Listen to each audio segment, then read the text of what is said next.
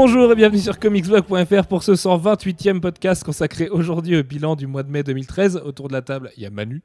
Bonsoir. Ça va Manu? C'est le un des derniers podcasts avant que tu sois marié là? Ouais, ça va. Pas trop de stress? Pas du tout. Très bien.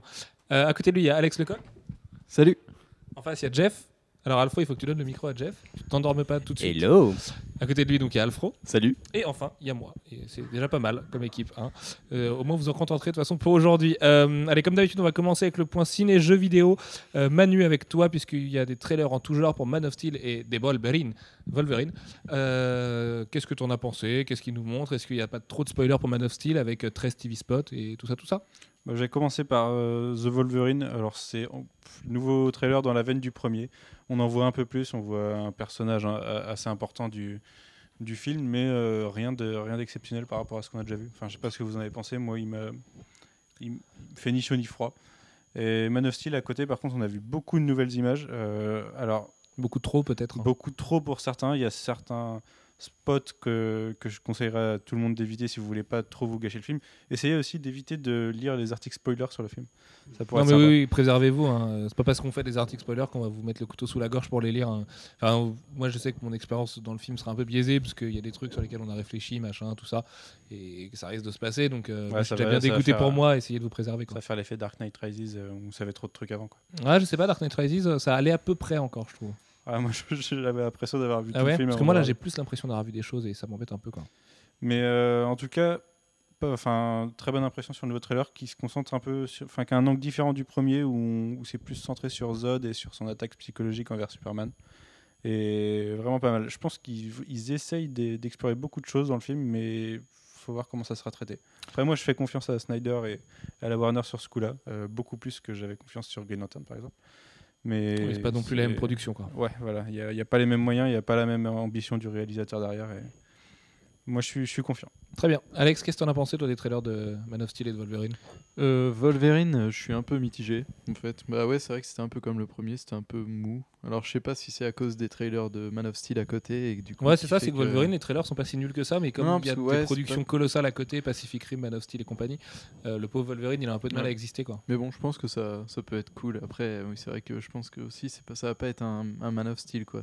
Ah non, c'est sûr, mais le film n'a pas ces ambitions-là non euh, plus, de je la pense. même façon et du coup. euh, Après, tout le paysage euh, japonais Ouais, moi, je et quasiment euh, Japon féodal, ça peut être sympa. Et le Silver Samurai était plutôt joli, moi, je trouvais. Pas forcément super bien animé, mais Ouais. plutôt joli. Ça peut, ça peut être un bon moment, une bonne une heure et demie dans l'été, quoi. Ouais, du coup, moi, je trouve que en même temps, on a tous les tweets de Brian Singer au sujet de Days of Future Past. Et je trouve qu'à côté, la promo de The Wolverine, ça fait vraiment anecdotique. C'est le, le film en attendant. Et euh, il y a des chances que ça soit lié, qu'on ait des easter eggs euh, qui nous annoncent la suite. Et voilà, ça m'inspire pas trop. Euh, J'attends plus Days of Future Past qui sort un an après que, que ça. Oui, c'est vrai que la Fox se concentre vachement sur Days of Future Past et a l'air un peu de laisser Wolverine de côté, comme si le film n'était pas bon et c'est rarement, euh, rarement bon signe dans ces cas-là. Enfin, on voit pour Thor 2, là où le compositeur s'est fait virer, un petit peu à coup de pompe de chez Marvel Studios, que Alan Taylor, qui est donc le réalisateur du film un, un des, des réalisateurs réguliers de Game of Thrones, euh, serait viré et ferait juste son montage et ensuite prendrait des vacances. C'est les termes qu'a utilisé le journaliste qui en a parlé. Alors, faut prendre ça avec des pincettes, mais Thor 2 a pas l'air très très bien embarqué avec une ambiance comme ça pour l'instant, quoi. Bah, c'est con en plus, moi j'étais plutôt confiant sur Thor 2 et du coup euh, ça me fait avoir... enfin ça me donne presque tort avant la sortie du film puisque si euh, Les jeux de mots. ah ouais j'ai même pas Thor. fait attention Ah, pas mal. et du coup ouais bon c'est Ça, un peu des grands humoristes, c'est. Max Boublil. et euh, sinon pour revenir sur Man of Steel euh, en fait j'en ai marre là du coup euh, en pensant euh, en fait quand, quand vous avez parlé du trailer j'étais en train d'essayer de me remémorer j'ai tellement vu de Spot TV que j'arrive plus à me souvenir de ce qu'il y avait dans le, dans le dernier trailer C'est avec Et euh, je- Zod, euh, l'attaque, enfin le message crypté au départ. ah oui voilà c'était Voilà. celui-là ouais d'accord ouais bah oui Et on voit une caractéristique Oui, en fait, c'est- importante de Superman qui est confirmée pour le film là-dedans Et, et, que euh, moi j'aurais voulu découvrir en salle pour le coup. Mais c'est vrai que et là du coup ils ont ils sont en train de battre les records d'Iron Man 3 sur les spots TV ce que je pensais pas possible. Moi, je suis Mais pas sûr ont- qu'ils les battent encore. hein. Mais il y en a sont quoi, là il y en 6, a 7? un tous les deux jours en ce moment et Ouais. ils sont non ils sont là, ils sont 11, 10e, 11, 11, 11, ouais. 11 ou 12 pour Man of Steel et la Ouais. page Facebook disait 12 je crois aujourd'hui. Ou j'ai du retard. Bah, je vais même pas les regarder. je Ouais, moi je me suis arrêté au 5 ou 6 et puis ouais, je crois que le dernier que j'ai vu, c'est le 6. Donc ouais bah Mais euh, oui, l'impression que j'ai sur Man of Steel, et du coup, ça rejoint. un- J'ai pris une remarque sur un article cette semaine sur le fait que je parlais des Tortues Ninja de, de Michael Bay, alors que c'est un film de John Li- Liebsman, quelque chose comme ça.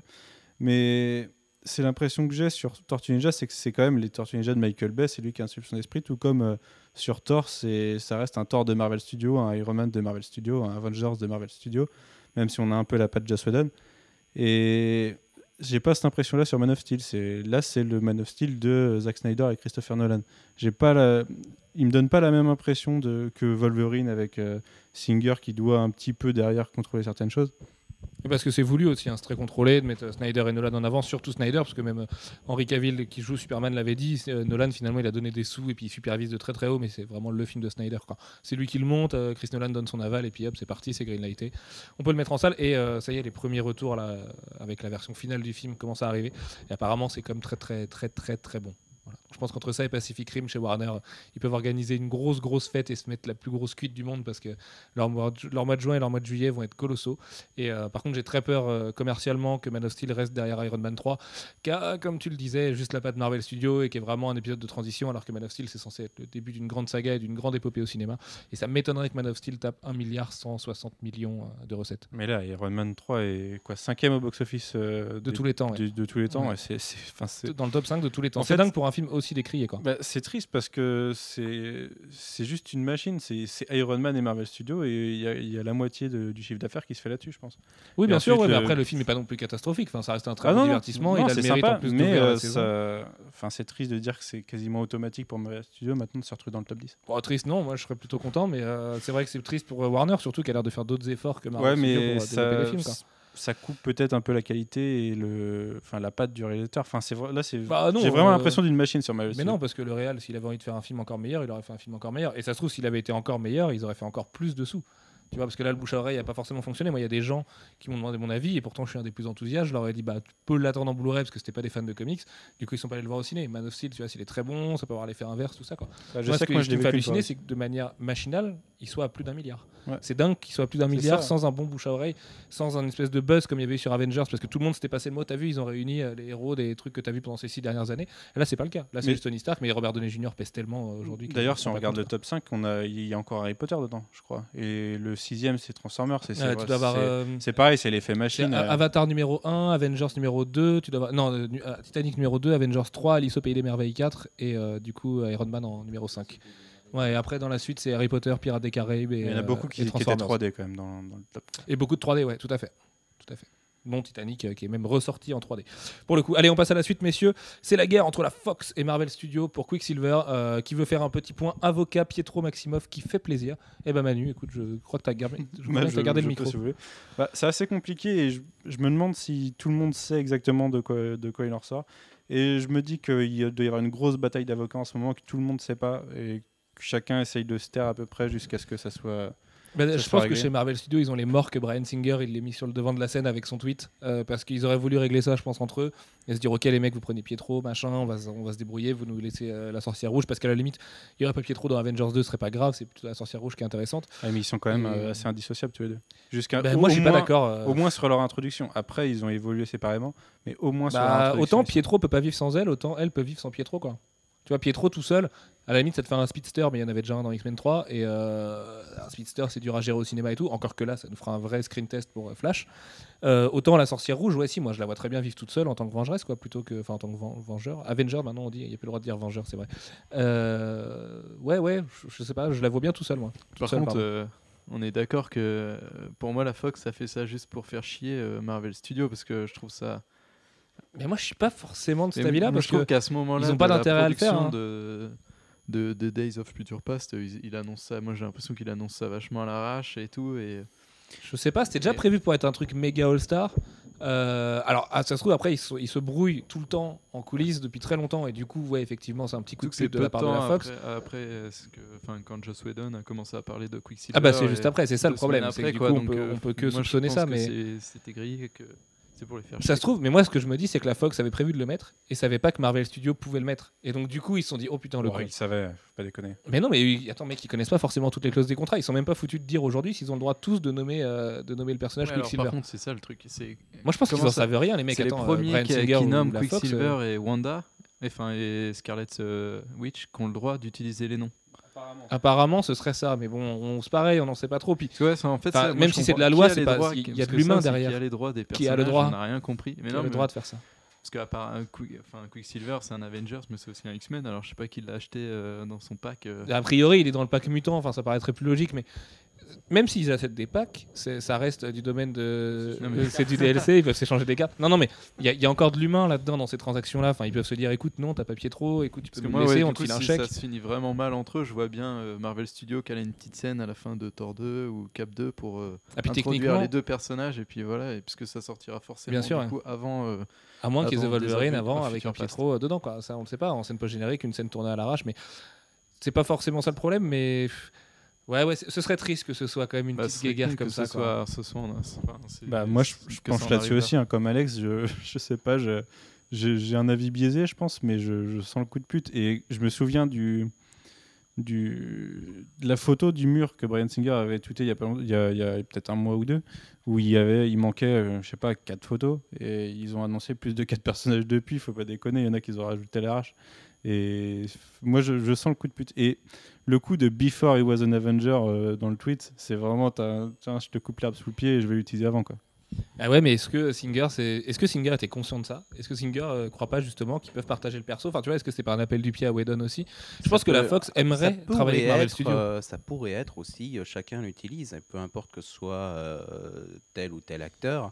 euh, oui, mais c'est forcément. deux univers séparés. Oui, mais c'est forcément Après, emmerdant parce il y a- que les y a gens font l'amalgame. Enfin, tu vois, quand t'as vu X-Men, t'as vu Quicksilver, tu vas voir Avengers, Bah, c'est exactement le même perso. À la pas- base, mais on avec- sait que pas avec même le même acteur. on sait que c'est, on sait que c'est Marvel dans les deux cas. Euh, Oui, mais si c'est pas le même acteur. l'un, c'est Marvel Studios et l'autre c'est la Fox. Puis il n'y a pas que l'acteur, c'est un traitement différent du personnage. Enfin, tu vois, Mm. que Quicksilver, il va être super marrant dans Days of Future Past et hyper dramatique dans Avengers 2. Donc, euh, moi, je, enfin, je pense vraiment que la Fox a envie de travailler avec Marvel Studios le- pour la bonne et simple idée que Marvel Studios, c'est Marvel, que les gens qui vendent les droits, c'est Marvel, et que du coup, le jour où la Fox est un peu en balance pour les droits ou euh, a pas exploité son truc ou que les droits sont à, renégocier parce que ça arrivera un jour ou l'autre, bah, Marvel, ils vont leur mettre un méga taquet. Ils vont dire Vous vous souvenez l'affaire de Quicksilver? Bah, Vous nous rendez la licence et vous vous touchez bien avec vos doigts. Parce que si la Fox perd euh, la licence X-Men, ils ont plus beaucoup de blockbusters à produire derrière. Donc, euh, avant, c'était. Voilà, ils ont plus. Mais non, la Harry Potter, c'était Warner. Mais euh, ils ont les 4 fantastiques, bah super. Tu vois, ils ont même plus d'Ardeville, Ah ils ont bah, plus Punisher, ils ont plus rien. fassent des efforts. Donc euh, voilà. Très bien. Et bien justement, on va en parler des 4 fantastiques, puisqu'il y a une rumeur qui est apparue. Et Jeff, tu vas garder le micro parce que j'aimerais avoir Ah bon ton avis. Euh, c'est le fait que Michael B. Jordan pourrait interpréter la torche. Et Michael B. Jordan, il a une particularité, en plus d'être sûrement un bon acteur, mais que je ne connais pas très bien. Il a joué dans, dans Il Chronicle, non? C'est Eh ça. ben oui, c'est ça. Il est C'est ça, black. c'est sa particularité. Comment Ouais, tu réagis, toi, justement, toi qui es un petit peu détaché de l'univers hollywoodien, machin, au fait qu'on pourrait avoir Michael B. Jordan en black, euh, en torche, tant que Enfin, en torche. torche black Ben, euh, qu'est-ce que tu veux? Il, y a des quotas aux États-Unis, euh, des quotas euh, ethniques, euh, et il faut bien que dans le cast, il y ait des personnages qui soient Ah, Déjà, sous Storm Par- était un peu latina la dernière tous fois. hein, les, euh, Alba, tous les wasps possibles et imaginables, euh, tous les wasps euh, classiques américains sont remplacés, enfin certains d'entre eux sont remplacés et sont castés par Oui, enfin, tu peux faire un Avengers euh, sans aucun latino, quoi. Tu vois, ou, ou Renoir, ou Rebeu, ou tout ce que tu veux. Enfin, Avengers, c'est les wasps de ouf, quoi. Les mecs sont tous blancs. Bah, à vois. la base, oui.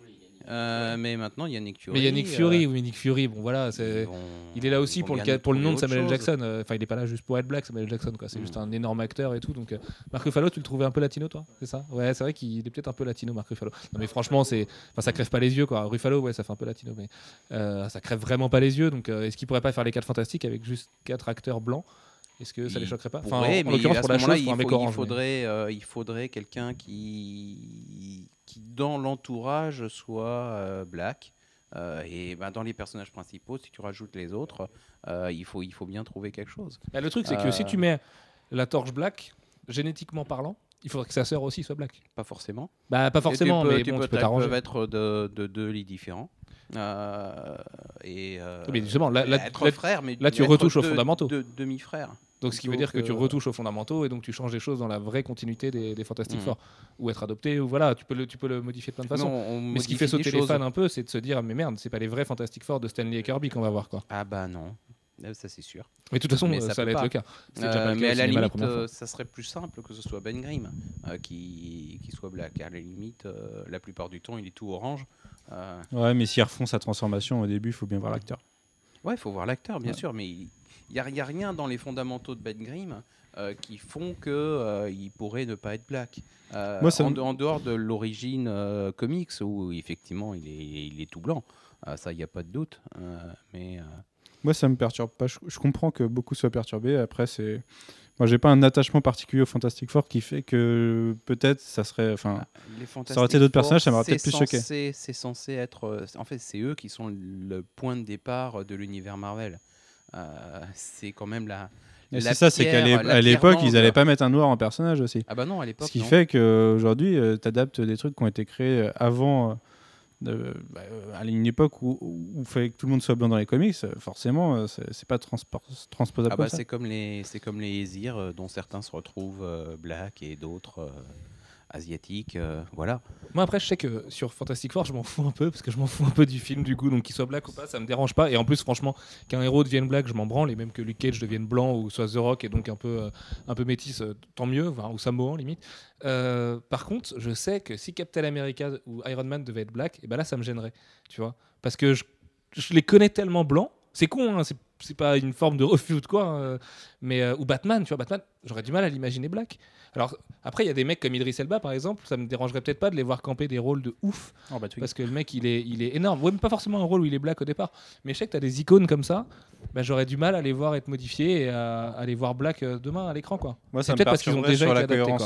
Parce que euh, Bruce Wayne, il vient d'une famille très riche, très importante dans, de, de Gotham, qu'il l'aurait pas été si elle, était- si elle avait été noire à l'époque. Et euh, Superman, il Oui, enfin tu lui inventes une success story euh, sur une génération et c'est bon quoi, tu vois. Ça fait longtemps que les droits des Renois Ouais, sont c'est pareil, là, plus tu tranquilles aux USA. fortement aux fondamentaux. Ah oui, bah, voilà, c'est ça. c'est le- De toute façon, Et- si tu changes la couleur d'un perso, tu es obligé de toucher a priori à ses fondamentaux. Enfin, t'imagines pas Martha Wayne Renoir, tu vois, c'est tout bête. euh, ça, c'est aussi. C'est pas possible. Et ouais, mais moi, c'est Captain America. Je peux pas imaginer Captain America Black, alors qu'on sait en Mais- plus mais que dans la chronologie, c'est comme Captain Superman, America était Black. c'est quand même un, un grand symbole américain. euh, Ah, moi, ça me choquerait moins, tu vois. Et je, je trouve que ça serait pas cohérent par rapport euh, à la mentalité des États-Unis. Je pense qu'ils ne prendraient pas. Bah, maintenant, c'est con de dire ça parce qu'ils ont un président black. Oui, quand même, ouais. Mais euh, à l'époque, ils auraient jamais accepté euh, un, un truc comme ça. Et aujourd'hui, même aujourd'hui, je, je pense qu'il Mais c'est plus les fans qui, abse- qui acceptent pas hein, plutôt que le grand public. Le grand public, il peut l'accepter déjà parce qu'il connaît pas forcément hyper bien les persos au départ. Euh, tu prends un perso. En fait, comme on les a déjà vus adapter, on a du mal à les, à imaginer black, pardon, encore plus. Mais je prends Iron Fist. Si demain euh, Iron Fist il est Renoir, bah moi ça me gêne pas, par exemple. Oui, Ils ont bien mis Idris Elba en Heimdall, quoi. Donc euh, voilà, ou Idris Et, Elba euh, en, Idris Elba en Heimdall, ou enfin, il y a plein d'exemples comme ça, mais euh, Superman, je le verrais bien black, notamment parce qu'il y a tellement d'histoires de multiverse de Superman où il est Renoir que bah, je président pourrais l'imaginer comme ça. Quoi. Voilà. Tout ce que je veux, c'est que la fouine ne soit jamais un super-héros. Voilà. Euh, allez, on va continuer avec une nouvelle série animée pour Star Wars, Manu, qui se déroulera entre les épisodes 3 et 4. Et ben finalement, c'est Alex qui va en parler. Oui. Bah, on avait vu un, un croquis qui avait été dévoilé par euh, Dave euh, Filoni, qui, était le- au- qui, est- qui travaille chez LucasArts, c'était que- qui était responsable des séries, donc il s'occupait de Clone Wars en particulier.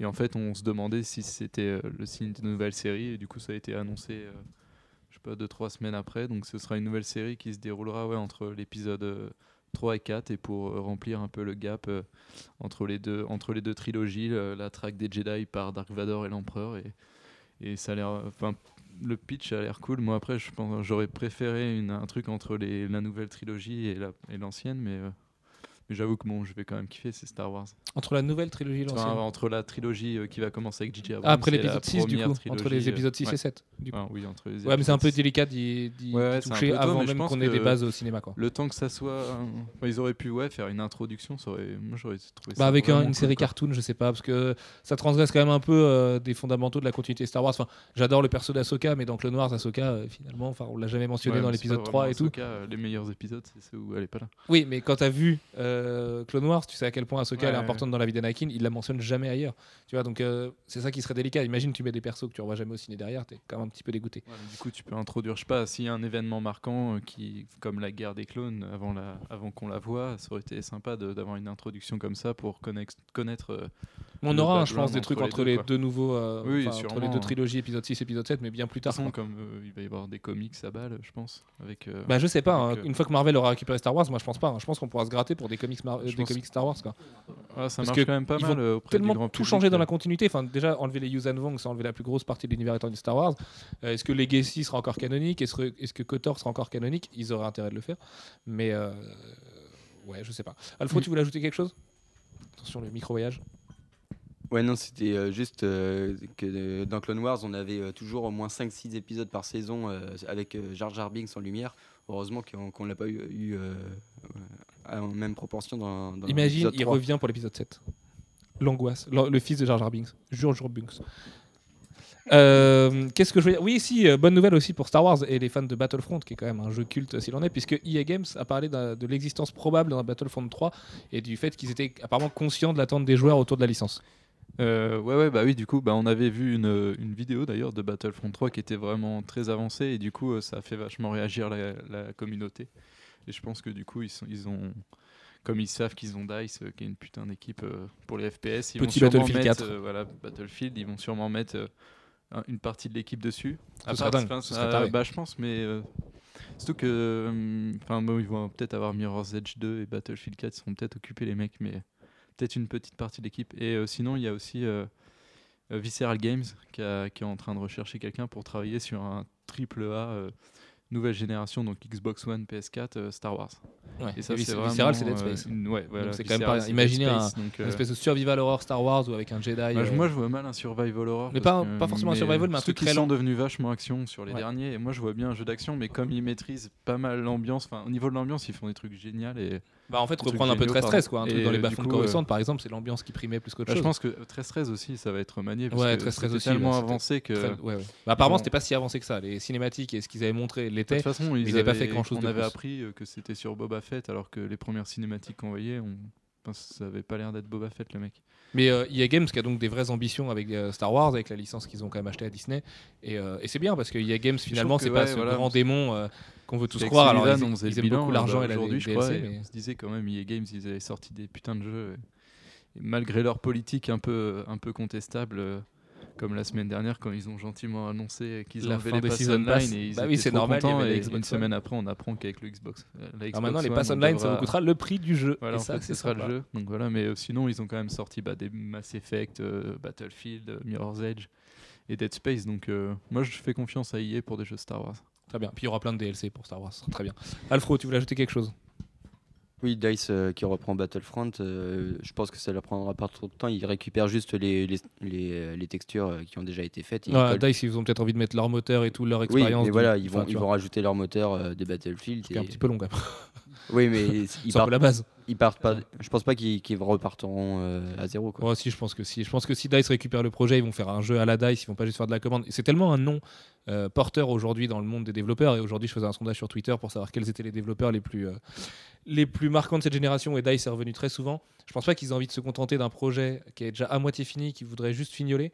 Je pense qu'ils vont reprendre le truc à la source, mais nous sortir un vrai bon quelque chose, quoi. Avec une équipe qui bosse sur la vie de Battlefield 4 et ses DLC, et les autres qui vont se concentrer sur Star Wars. En plus, t'imagines, les mecs, si c'est des. Enfin, quand tu développes Battlefield, t'es quand même plutôt un geek, j'imagine. Tu vois, un mec qui est passionné de ça, qui est vraiment à l'intérieur.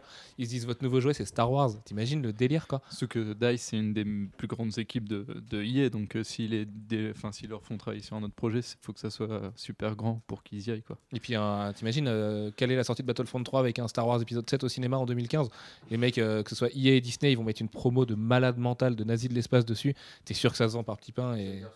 Comme des petits pains et, et ouais ça veut dire faire le jeu en deux ans mais c'est faisable aujourd'hui pour DICE de faire un jeu en deux ans regarde Battlefield 4 Avec elle- le- qui a l'air quand même absolument Engine. hallucinant par rapport à Battlefield 3 a été fait en deux ans donc euh, c'est pas impossible et ils reprennent des acquis Ils reprennent des acquis. Et avec le Fox Engine, on peut colorier des cailloux super vite. C'est vrai que non mais, non mais sans déconner en plus tous les développeurs euh, arrêtent pas de vanter les louanges de la nouvelle génération sur le fait que l'équipe de développement mais c'est du piece of cake de ouf quoi.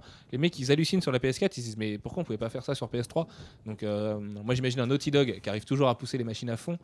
La prochaine, la prochaine annonce de Naughty Dog qui sera peut-être à l'E3 sur le Ouais. premier jeu PS4 va être absolument taré mais ne parlons pas de jeux vidéo nous sommes sur comicslog.fr. Euh, Jeff tu voulais revenir sur le trailer de Agent of Shield de 3 minutes que tu as revisionné juste avant le podcast. Qu'est-ce que tu en as pensé? Est-ce que tu as le bout vénère? Le bout vénère? Ouais, je parle comme la Mon Dieu. dans Popstar.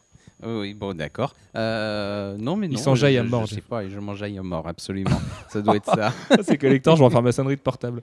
Je m'enjaille à mort. Je m'enjaille à mort. Bref. Et euh, non, bah écoute, euh, moi je l'aime bien ce trailer. Il est, il est cool. euh, euh, bon, maintenant c'est plus tout à fait une nouveauté. C'était déjà il y a 2-3 semaines. hein. Ouais, tout à fait. Euh, Deux semaines. ouais. Deux semaines. Mm. Euh, on n'y apprend pas tant de choses que ça, à part que euh, Shield s'occupe d'événements extraordinaires, mais en même temps, on s'en Oui, doutait un peu. à l'ouest, rien de nouveau. Voilà, euh, c'est- une bonne mise en forme. On, on a l'introduction d'un certain nombre de personnages euh, qu'on ne connaît pas encore et qu'on va apprendre à connaître, et ça c'est cool. Euh, et bah, après, on, on est un peu impatient. Il y a une patte Whedon quand même dans les dialogues. Il y a une patte Whedon, oui, oui, il y a, il y a une patte Whedon. Ouais, Il y a de la catchline. il y a- il y a de la catchline. Il y a des euh, persos secondaires ouais. qui commencent à avoir leur personnalité déjà dans le trailer. Mais euh, bah, faudra attendre, mais ça, Faut attendre. ça sera sûrement un succès immédiat. Et euh, les premiers retours des. Il a été projeté aujourd'hui ou hier, je sais plus, aux, aux, aux- Le- aux chaînes étrangères. Mhm. Pour les, ouais, c'est la- c'est la saison des, des achats et il faut voir qui achète quoi. Ça va sûrement atterrir sur TF1 ou M6, euh, probablement TF1 à mon avis. Et il y a, un, il y a une, euh, un, un grand succès auprès des, des acheteurs potentiels. Ah bah, C'est attends, pas, il y a euh, Marvel que j'ai. Studios, C'est pas euh, TF1. il y a Marvel Studios et Whedon en arrière-plan. Euh, Oui, c'est quand même de l'argument commercial. euh, Une, une certaine massif. chaîne cryptée qui est souvent sur la 4 sur votre télécommande euh, serait très intéressée par les séries, les séries d'ABC pour la rentrée. Eux qui viennent d'acheter HBO et qui vont diffuser Viking et qui, qui vont diffuser Bates Motel, qui vont diffuser Homeland saison 2 là tout bientôt. Enfin voilà, le, ca- le catalogue de séries de Canal survit très bien à la fin de Dexter et compagnie quoi. Très bien. Voilà. Euh, allez, les pre- oui, il reste une saison. ouais. Euh, Manu, les photos de tournage de Tortue Ninja sont out euh, et en dehors d'une Megan Fox qui est apparemment très très en forme et qui aime beaucoup la salle de gym, on a vu Et les trampolines. mecs, ouais, des trampolines. on a vu quatre mecs bizarres se balader avec du motion capture tout, tout chelou. Ouais, pour l'instant, bah, c'est un peu les, c'est juste les deux, les, les deux retours qu'on a eu. D'abord Megan Fox pour une semaine où on a eu quelques photos qui, qui la montraient en, en pleine forme en effet et avec quelques touches de jaune parfois. Euh, depuis, on a surtout des tortues, euh, enfin des, des mecs avec des combinaisons bizarres qui se baladent dans la rue et qui font des choses bizarres avec peut-être des, des membres du Foot Clan. Euh, ça, donne, ça donne un effet particulier. Alors moi, j'attends les premiers rendus euh, mocap, mais euh, bah, je ne sais pas trop quoi en penser pour l'instant. Pourquoi pas? Moi, ils me font, ils me font marrer dans leur tenue, mais si, euh, il y a aussi hier euh, la news What the fuck, hein, où on a vu euh, Who- Whoopi Goldberg euh, sur le tournage. euh, Whoopi Goldberg, donc sur le tournage euh, des Tortues Ninja. Alors, personne sait euh, qui est. personne sait qui est. Attendez, je vais faire une pause. Une pause Whoopi Goldberg. Un petit sister ça fait toujours Non, du mais bien. du coup, ouais, on sait pas quel personnage elle va Whoopi interpréter, surtout qu'elle avait l'air euh, de cacher sa tenue. euh, Ouais, ça sera peut-être juste un un caméo. Mais ouais, je trouve ça C'est hyper. Krang. peut-être. Je trouve ça hyper bizarre parce que Whoopi Goldberg, euh, elle a un certain succès aux États-Unis, mais c'est quand même une actrice des années 90 et Ouais, début bah oui, des années c'est 2000. super, Et elle aurait fait un caméo dans les Tortues Ninja il y a 15 ans, ça aurait été mortel. Mais là, Bah, aujourd'hui, en fait, ouais, dès que j'ai ça, vu. ça fait euh, hyper bizarre. Il y a plein de gens qui vont aller voir les Tortues Ninja et qui connaissent pas Whoopi Goldberg. Dès que j'ai vu ouais, Whoopi Goldberg, je suis allé direct sur sa page Wikipédia en cherchant. Je me suis dit, elle a dû faire un truc pour les Tortues Ninja. Pourquoi elle est là? Mais non. Donc euh, pourquoi On Bah non, mais c'est bien. moi, je trouve ça cool. C'est bien, c'est un peu cool. On va tous se marrer en voyant Whoopi Goldberg. Quoi. Euh, Peter Dinklage, aka euh, Tyrion dans Game of Thrones, serait-il Bolivar Trask? Eh ben, Il semblerait que, on ne sait pas, Euh, que oui plutôt. Voilà, c'est une source très bien informée, mais anonyme de MTV leur aurait confié que euh, le nain le plus classe de la galaxie jouerait Bolivar Trask, le créateur des Sentinelles dans le film de Brian Singer. On l'a vu avec une moustache dans les années 70 il y a quelques jours. On, a- Ouais. on, on l'a peut-être vu hier avec un blouson Trask Industries. Non, c'était pas lui, je pense. de- Ben, on sait pas, personne n'arrive à dire si c'est lui ou pas. Il y a des mecs qui ont fait une recoupe avec des... ses oreilles dans Game of Thrones, apparemment c'est les mêmes oreilles et tout, enfin tu vois. Ouais, mais Donc, euh, enfin, c'était une. C'était une rumeur qui, qui jouait Trask il y a déjà un moment. Euh, depuis, on sait qu'il y a probablement les, on verra probablement au moins un petit peu de Sentinelle dans le film. Et euh, là, euh, Singer qui tweet un, un t-shirt de, Stark euh, de Trask Industries. Euh, ouais, ça commence à se recouper un peu. Je vois, je vois pas qui pourrait jouer d'autre pour l'instant. Non, puis il va être bien en méchant. Il va être cool. D'ailleurs, je vous conseille un très bon gif sur la Xbox One entre lui et euh, merde, comment il s'appelle euh, King Geoffrey, euh, qui est absolument incroyable. Il y a un article de King Geoffrey aussi que j'ai vu cette semaine où le mec a l'air méchant même en interview. Ça, c'est absolument euh, flippant comme truc. Bref, on va finir ce podcast, ce podcast pas du tout, ce point ciné jeu vidéo avec Et un trailer détonnant. Pour Batman Arkham Origins, Batman qui se met sur la gueule avec Deathstroke sous le regard malveillant de Deadshot et de Black Mask. Oui, et c'est très bien. Merci. Non, non, mais ouais, du coup, on. Bah, en fait, on n'a rien découvert parce que on savait tout à peu près sur le jeu, mais on a- ça a permis de voir euh, un trailer comme sur Arkham City, un premier trailer. Ah, ça donne en envie, CGI quoi. et- Ouais, c'est vrai qu'il est On voit qu'ils introduisent déjà les persos secondaires, les, les, les vilains qu'on verra, et c'est c'est plutôt pas mal. Et ouais. Et- coup- ouais. Et est-ce que euh, Parce qu'il y a eu une image spoiler? Est-ce que je peux, on peut en parler ou pas, Sullivan, euh, sur sur un personnage Ouais. Ah, sur le personnage pas- qu'on voit sur la jaquette Ouais. alors qu'on savait pas qu'il apparaissait Un personnage qu'on a vu dans les, dans les photos qui n'avait pas été annoncé. Et du coup, euh, en fait, il- un personnage dont le doubleur a changé depuis le dernier euh, jeu. Bon, je vais pas faire de spoil. Et du coup, en fait, ouais, il a été. et il a été annoncé. euh, je pense que vous voyez de qui je parle. Mais dans les screens que j'ai diffusés Oui, dans les le screens, trailer. en fait. Ouais, mais en fait, c'est des screens qu'on a réussi à choper euh, Ouais. euh, chez Warner. Ouais, mais alors du coup, ils sont- étaient voilà. censés être diffusés plus tard. Du coup, on a eu un peu de bol. Et donc, il y aura le Joker, mais bon, c'est pas Ah, un mystère. Je pas faire pas, non, non, mais c'est pas un mystère. C'est des vrais screens diffusés partout. Et, Et, du coup, euh, euh, c'est pas du vieux moi, qui suis fan de doubleur, eh ben, je peux vous dire qu'il sera doublé par un acteur de qualité. euh, J'ai oublié son qui ne nom. sera pas Mark Ah Hamill oui, du coup pour Troy- la première Troy fois. Baker, ouais, du coup, et Troy Baker, c'est un, c'est un doubleur euh, qui est assez. euh, Ah, mais c'est très étrange qu'ils aient pas pris euh, le mec qui joue Benjamin Linus dans Lost, qui avait fait des doublages du Joker depuis Michael Sur Emerson, qui avait fait sur Dark Knight euh, Returns, Ouais. qui était excellent, qui était quasiment, euh, mais très pour trait le Mark Hamill de maintenant. Et du coup, c'est un peu dommage quoi qu'ils le aient- truc, qu'ils c'est changent que là, ils encore ont de pris doubleur. Un acteur euh, qui, qui a doublé aussi plein de films, mais aussi qui, qui a déjà travaillé dans le jeu vidéo et qui sera bientôt euh, dans un jeu vidéo qu'on attend à balle, parce que c'est l'interprète de Joel dans Last of Us. Ah ouais, qui va faire le lui. Joker Ouais, ouais. Ah, c'est Et ça. aussi, il, a- il fait Booker des 8 dans Bioshock. Donc C'est un acteur assez connu. Ah ouais, ouais, mais je, ah, je suis pas fan de son timbre de voix du coup en Booker de 8.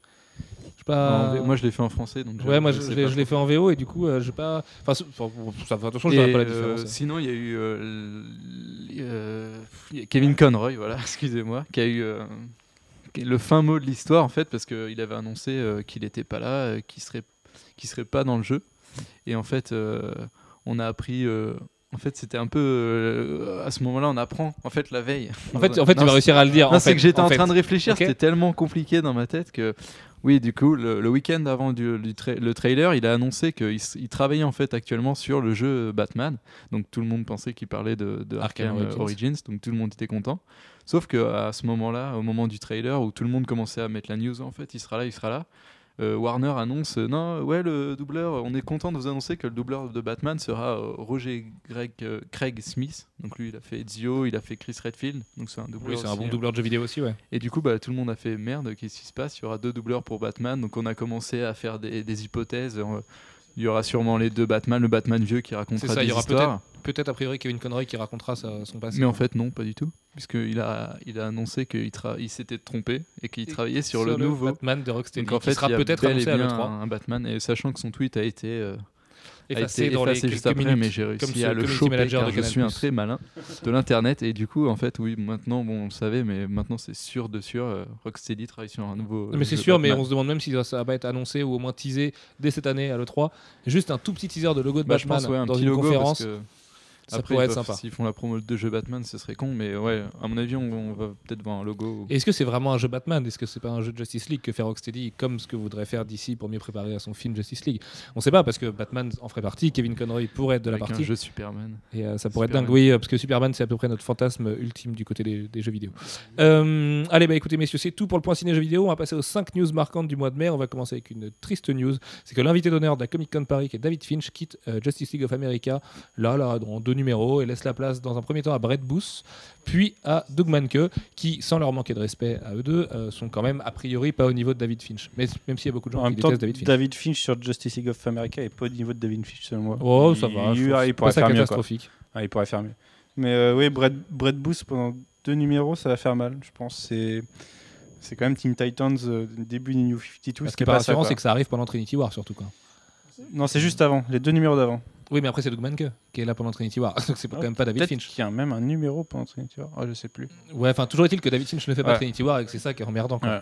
Par contre, euh, ouais, Doug, Man- Doug Mankes, c'est quand même un peu mieux. C'est l'actuel, enfin l'actuel jusqu'au mois dernier dessinateur de. De Green Lantern, Green Lantern. celui qui a fini le Euh, fameux run de Jeff Jones sur lequel on va revenir la semaine prochaine. Ouais, il, il arrive quand même à avoir ses moments. hein. Il fait des, il fait des beaux dessins. Enfin, il, il dessine bien, moi, je trouve. C'est- Il fait des Bah, beaux dessins. hein. Moi personnellement, je préfère cool. Brad Booth à Doug Manke. Je trouve qu'il y a plus d'énergie dans son dessin. C'est un très mauvais designer. Euh, il avait fait les, les costumes de Teen Titans et il aurait mieux fait de s'abstenir, mais, euh, mais euh, son- euh, il est vraiment très très fort. Bon, après, il fait un- les choses un peu vite, mais euh, Doug Manke, j'aime pas. C'est hyper rigide. C'est, euh, je sais pas, c'est, il, il met du détail partout, mais ça alourdit le dessin. Et ouais, je trouve que ça va pas convenir à une dynamique d'équipe. Enfin, de toute façon, ça, ça montre quand même que chez DC, c'est pas ça quoi, en ce moment. Exactement, très belle transition, monsieur Pedon, puisque nous allons parler des deux départs euh, de DC Comics que sont James Robinson et Pete Woods, qui ont bien claqué la porte à leur tour. Ouais, James Robinson qui claque la porte, mais pas de façon très très jolie. Enfin, c'est un départ assez brutal et euh, on sait pas encore, euh, on n'a pas le fin mot de l'histoire. C'est il y avoir un- quand même un conflit entre les deux personnages, euh, re- redit de ce qu'on a vu l'année dernière avec euh, James Robinson. Non, Chris Non, Chris Robertson. Robertson. Mais et on a euh, deux, deux, deux, trois jours après l'annonce de son départ, peut-être une semaine, je sais plus. Euh, Woods qui annonce son départ aussi de Justice League of America euh, The Vibe, on Enfin, peut la- Vibe, quoi. on peut l'appeler Vibe tout court. hein, pas la série spin-off de Justice League of America. Euh, il, il part après son sixième numéro alors qu'il était encore annoncé dans les previews de- du numéro 7 en août. Et là, on apprend qu'il part et qu'il change carrément d'éditeur. Tout à fait, il quitte DC Comics. Bon, on n'a pas trop d'infos, mais c'est jamais plus que la fuite euh, euh, logique de, qu'on voit chez DC depuis un moment. donc, Bon, il euh, a quand même fait un communiqué pour dire que tout se passait bien avec DC et que c'était pas pour ça qu'il partait, mais euh, Oui, oui. D'accord. on n'aura pas le fin mot de l'histoire tout de suite non plus, je pense. Très bien. Et pendant ce temps-là, euh, Marvel qui danse euh, sur la table parce qu'ils ont tout plein de dessinateurs qui dessinent vite et bien, euh, des Deodato et compagnie, et peut-être des gens qui iront à la Comic Con d'ailleurs. Euh, Infinity fait le plein d'infos, de design, de détails, et finalement ça n'a pas l'air si nul que ça, notamment sur le point FCBD qu'on fera tout à l'heure, euh, parce que c'était peut-être le meilleur FCBD de l'année, celui de Marvel qui était l'intro de Infinity. C'est le, Et, seul- euh, ouais, c'est le seul significatif que j'ai lu, mais j'ai Oui, pas voilà, lu ouais. encore. Donc, euh, Ouais, ouais, non, mais c'est pas grave. Enfin, les autres, c'est pas, c'est loin d'être indispensable, particulièrement chez DC et Image. Euh, du coup, voilà, Infinity euh, qui fait le plein de design de petits boss. En fait, c'est, on a l'impression que c'est construit comme un jeu vidéo. Thanos, c'est le boss final, et puis il a ces espèces de cinq gardiens que les Vengeurs vont taper un coup sur terre, un coup dans le ciel. On a vu une planche de Jérôme Peña de Black Panther face à l'espèce de gros, euh, de gros ogre de Sergent Thanos là. Et putain, mais ça crache à la gueule au niveau du dessin, c'est magnifique. Et euh, puis les mecs ont l'air cool et tout. Enfin, j'ai l'impression qu'il a développé un univers assez cohérent finalement, euh, qui a priori serait plus facile d'accès que son Avengers, même s'il faut lire Avengers pour tout comprendre d'Infinity. Mais ça, euh, ça pourrait être un bon crossover Le début d'Avengers c'était assez difficile. Là, ça, ça, ça devient vachement bien. Quoi. Avengers, New Avengers et, et la plupart des séries Marvel en ce moment, ils ont, ils ont le vent en poupe et je pense que ça, ça risque de durer le, le long de l'année. Avengers, j'arrive toujours pas. Mais bon. Ouais, Avengers 11, c'est un des c'est pour moi c'est le- peut-être numéro de l'année. Ah non, c'est 12. Non, c'est celui avec l'équipe d'espions, enfin l'équipe euh, ninja quoi. Ah oui, si, mais celui-là était cool, mais en même temps, il était un peu à part aussi du Ouais, reste. il, bah, donc, il est à euh, part, c'est ouais, vrai, c'est un one shot entre les autres, ouais, mais tout à euh, fait. Enfin même le dernier était bien. Mais du coup, dans son one shot, il s'impose pas cette espèce de narration qu'il a euh, d'habitude, et du coup, euh, moi, je trouve ça carrément plus agréable à lire. Ouais, puis, euh, Euh, on en reparlera tout à l'heure. La news de Jean-François, c'est Jim Starlin, ton héros parmi les héros, qui est d'ailleurs le héros de Joss Whedon dans la version commentée d'Avengers aussi. euh, Et ils, ils se sont rencontrés qu'une fois apparemment. Et, et Joss Et il voudrait est- bien le rencontrer plus. Voilà, il aimerait bien lui reparler pour, euh, pour traiter euh, Thanos à merveille euh, Bah. dans le futur. Et donc Jim Starlin qui fait son retour chez Marvel, peut-être justement pour parler un petit peu avec Bah, Joss Whedon. a priori, c'est beaucoup parce que euh, justement, euh, Marvel Studios euh, l'a un peu consulté et compte le consulter peut-être encore un peu plus sur Thanos.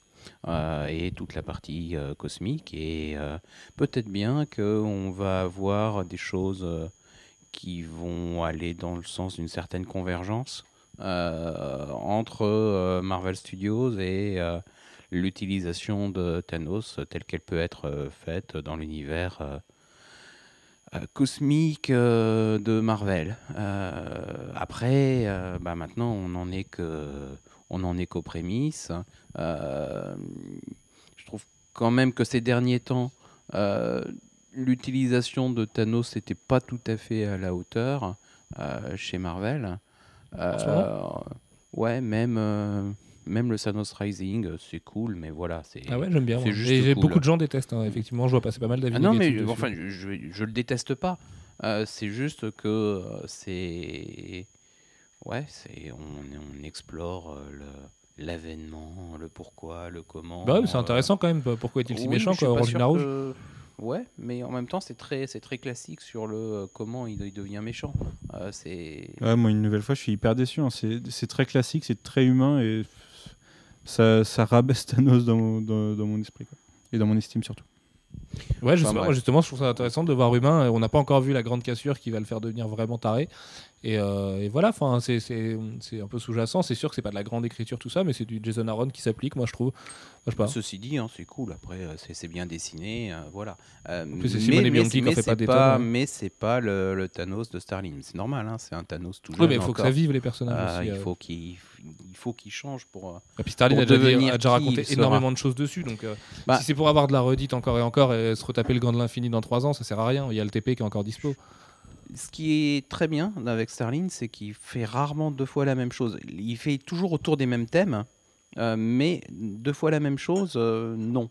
Euh, et il Mais a je vois pas Marvel lui confier un event ou un gros truc avec d'idées, Thanos. euh, à la minute qui, qui sont assez impressionnantes. Enfin bon, moi je sais pas, mais euh, dans l'ensemble des, des titres euh, actuels, il y, a- il y a souvent 3-4 idées forces. Euh, avec Thanos, il peut y en avoir, avec euh, Starling, il peut y en avoir 10, 15, 20, 30 dans un seul épisode.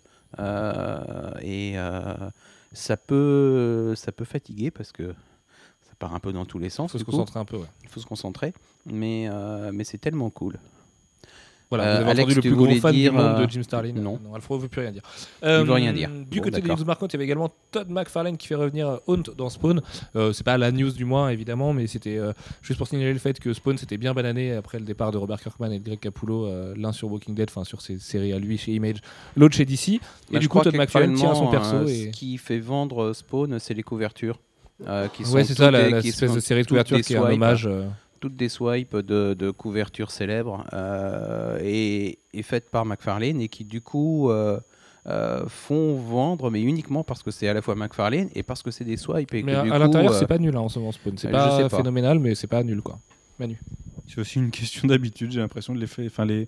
il y a des lecteurs de Spawn qui lisent pas grand chose d'autre, j'ai l'impression qu'ils lisent leur Spawn tous les mois et Ah ben, c'est- c'est d'habitude. Oui, il y a ça aussi. Euh, il n'y en a pas beaucoup déjà. Mais ceci dit, euh, les exemplaires supplémentaires qu'on vend éventuellement, c'est uniquement euh, pour les couvertures. C'est- c'est- bah, Parce que, euh, souvent c'est, ça euh, sur les sur ces séries là, c'est les exemplaires supplémentaires. Enfin, tu commandes pas, c'est c'est l'œil qui est attiré. Et, et- Mm. Voilà. Enfin voilà. Merci Manu. Euh, allez, puis pour finir, Vertigo annonce American Vampire Anthology pour le retour d'American Vampire qui fera déjà son retour avec un one-shot un petit peu avant. euh, et ça s'annonce plutôt très très bien. À signaler que American Vampire ressort chez Urban Comics là, le mois prochain, ou ce mois-ci, en fin de mois, non Le mois prochain. Et que le premier numéro vous est proposé à 10 euros seulement. Euh, alors certes, c'est qu'un reprint du numéro de Panini à l'époque, sauf que cette fois c'est en cartonné. Donc si vous voulez une belle collection, revendez vite vos Panini.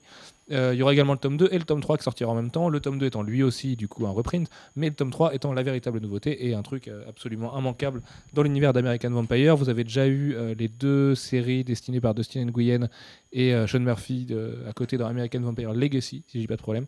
Et du coup, reprendre la série régulière, ça vous fera du bien parce que, si je dis pas de conneries, pardon.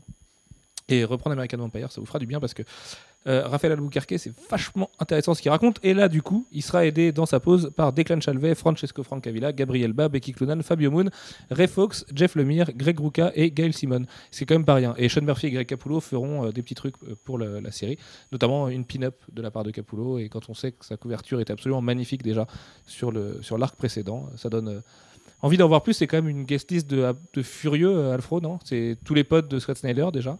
Ouais, c'est euh, bah, c'est ses collaborateurs, quoi. Il a réuni tout le monde et euh, c'est euh, il y a ses potes et ceux euh, de Vertigo parce que euh, Moon et Ba euh, sont pas des, des, des collaborateurs de, de Snyder, mais euh, voilà. Bon, ils, ont, ils ont beaucoup d'amis en commun et beaucoup Oui. d'atomes crochus. ceci Oui, dit. voilà, bah, c'est c'est, euh, l'école Vertigo, quoi. Et euh, je pense que euh, au-delà du fait que, que c'est que c'est cool d'avoir ça sur American Vampire, euh, je pense que ça va faire du bien à Vertigo, qui a pas grand-chose actuellement et euh, qui a bien besoin d'un truc qui fait un peu le buzz, qui, qui, qui, qui est gros, quoi. Bah, de toute façon, le retour d'American Vampire plus de Wake qui sort aujourd'hui, qu'on n'a toujours pas pu lire, donc euh, vous aurez la review euh, aujourd'hui, jeudi ou vendredi. Euh, c'est quand même plutôt énorme et Scott Snyder, c'est un bon, Ouais, mais ça un reste- bon capitaine de Ça navire reste pour Vertigo. pour un Vertigo qui a encore deux ans enchaîné nombre de séries à Ah, succès. Vertigo a perdu sa présidente aussi, enfin, est en train de se chercher. Oui, mais voilà, c'est pour ça qu'ils ont besoin d'un truc qui redémarre un petit peu le truc. Tout à fait, d'un truc. Euh, allez, les 5 sorties marquantes en VO en, au mois de mai. On va commencer par le rapide retour sur le FCBD 2013. Alfro, est-ce que tu en as lu quelques-uns de ton côté? Euh, bah, j'ai relu le, le SCBD euh, d'ici, puisque c'était. Parce que euh, tu l'avais déjà lu, puisque ce n'était qu'un reprint. et Voilà, avec une interview magnifique qu'on nous a promis comme étant une preview. Voilà, on nous avait promis la preview de Superman Unchained et finalement on a eu des visuels absolument pas exclusifs avec une interview absolument pas exclusive qui était déjà dispo sur le net euh, un petit peu avant. Donc euh, un petit peu refroidi hein, par d'ici cette année alors que l'année dernière c'était juste un événement de dingue. C'était ça préparait Trinity War du coup avec les gros moyens que New 52 avait à l'époque. Là on sent un peu que ça les emmerdait de faire un numéro gratuit cette année. Et principe des vases communicants, l'année dernière, Marvel s'était un petit peu foutu de notre gueule, et cette année, c'est eux qui font, euh, qui font la loi avec euh, le prélude d'Infinity qui est magnifique, mais vraiment superbe, et euh, qui installe bien la chose, hein, qui... On sent que, que ça va être quand même pas mal, euh, pas mal important, et euh, Thanos est vraiment menaçant euh, dedans. Ça se trouve, euh, Non, vas-y, excuse-moi. Et il y a un, Jim Chung retrouvé, et bon, il sera là que pour trois numéros du coup, mais, mais c'est sympa parce qu'il est vraiment hyper fort. Je vais dire, ça se trouve, ils s'accordent une année sur deux euh, secrètement d'ici Marvel pour, euh, pour qu'il y en ait un qui fasse de la merde une année et que l'autre il remonte un peu. Et comme ça, ils restent toujours, euh, toujours chacun à peu près au même niveau sur la, sur la Mhm. continuité. Je voulais juste rajouter finalement que Marvel ça a fait préparé très Marvel Studios. aussi. Ça fait très Marvel Studios aussi le. euh, Le FCBD Le- Marvel le FCBD Ah oui, Marvel, à mort, ouais. à mort. Mais en plus, on a vu dans Nova les, le Léviathan et les Chitori arriver. Enfin, là, c'est clair et net que c'est la. Mais moi, je me demande si Infinity, en fait, c'est pas le fantasme qu'on avait d'Avengers 2 avec un Thanos surpuissant machin, alors qu'on sait que Joss Whedon, a priori, voudrait se garder Thanos pour Avengers 3. Et je pense que d'ici 2017, on aura plutôt oublié ce petit crossover estival euh, de l'été 2013 que sera Infinity. Et finalement, ce sera, tu vois, l'espèce de préparatif euh, à Whedon pour voir comment le public réagit face à Thanos, quelles sont les forces, les faiblesses du perso, de quelle est sa dynamique avec les autres personnages. On voit un Black Panther dans Infinity. C'est peut-être pas innocent quand on sait que Marvel Studios louche très très fort du côté de l'Afrique ces temps-ci.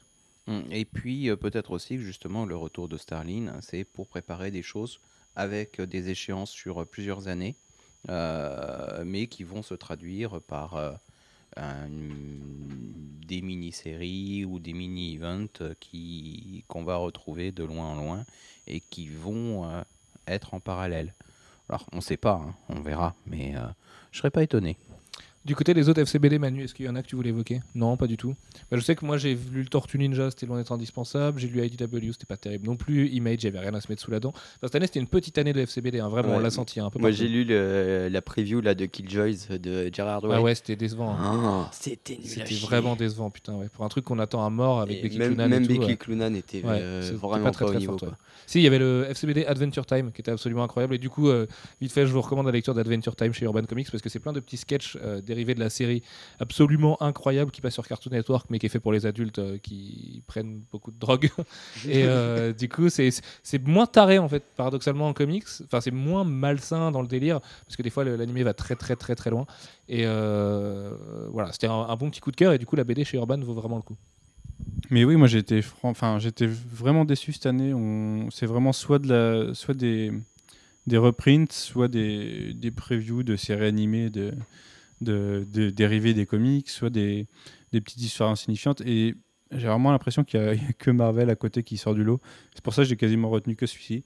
Et même, euh, même Walking Dead qui se paye un FCBD cette année, c'est de la réimpression. Alors c'est bien parce que c'est. Je crois qu'on a l'histoire de Mission qui était apparue dans Playboy et qu'on n'avait pas ailleurs et euh, celle du gouverneur qui est apparue dans un autre magazine, dans peut-être Walking Dead Magazine. Ah non, il est apparu dans Walking Dead Magazine en français, mais pas en anglais. Euh, donc ça, permettait d'avoir un petit peu d'inédit pour ceux qui étaient passés à côté, euh, qui voulaient pas s'acheter Playboy juste pour avoir les origines de Mission. Mais euh, voilà, c'est, enfin, j'ai pas trouvé ça très intéressant cette année. Très bien. Euh, on va passer au titre sorti au mois de mai. On va commencer comme tous les mois, puisque c'est la tradition, même si ce mois-ci, on vous avoue qu'on a un petit peu hésité à en parler, par Batman numéro 20, Alfro. Ouais. euh, Deuxième et dernière partie de cette fabuleuse histoire qui fait juste une transition finalement avant Batman euh, Zero Year. Autant euh, je trouvais le principe d'avoir une histoire courte qui fait revenir un vilain classique de Batman euh, sympa, euh, autant la conclusion m'a laissé euh, très très froid. Euh, Je trouve ça cool, moi.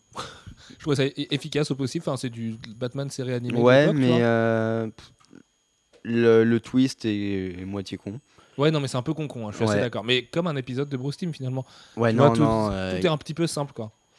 Ouais, ouais, c'est euh, autant, tu vois, j'avais adoré euh, la scène de braquage. Je trouve qu'elle est hyper bien écrite. Ouais, elle est très cinématographique. Il y, a, et tout. il y a une ambiance de fou. euh, Capullo fait une espèce de, de Chinatown des années 70 qui est absolument Ah, puis magnifique. Capullo est quand même très en forme sur ces deux numéros. hein. Ouais. Ouais, par contre, gros point, impressionnant, quoi. positif. Mais, euh, mais Mais après, ouais, il n'y a, plus d'élan. euh, na- euh, scénaristiquement, ça. pff, Le problème, c'est qu'il peut pas trop ouf. se lancer dans autre chose après les of the Family, et qu'en même temps, il a zéro hier où il va revenir plein d'années en arrière. Je pense qu'il pouvait pas faire grand chose d'autre. Moi, j'avais vraiment très peur de ces deux numéros. Et euh, autant je les ai pas trouvés exceptionnels, autant je les ai trouvés plutôt bons et assez divertissants. Ouais, moi j'ai trouvé ça assez décevant. On- J'étais content aussi d'avoir une petite pause, d'avoir un truc un peu plus léger, mais euh, enfin le numéro 20 m'a laissé un peu sur ma faim. Et il est juste sauvé parce que les, les, les- les deux dernières pages sont, enfin, ont un petit rappel émotion euh, qui, est, qui est plutôt bien, plutôt bien traité. Par contre, le backup, je, je me souviens plus de ce que c'est et je me souviens que j'étais hyper déçu par le backup. Et puis Alex Maliv, qui a jamais aussi mal dessiné de sa vie, je crois, dans le backup, c'est vraiment du foutage de gueule. hein. Et en- encore une fois, j'ai préféré ce mois-ci Detective Comics qui était, qui, qui était plus surprenant. Plus, c'est plus dans le background de Batman, mais euh, on- au moins on est surpris. Quoi. Il, enfin, on voit que les man construit quelque chose et d'un seul coup il nous prend au dépourvu. Là, euh, sur Batman, c'était plus euh, normal.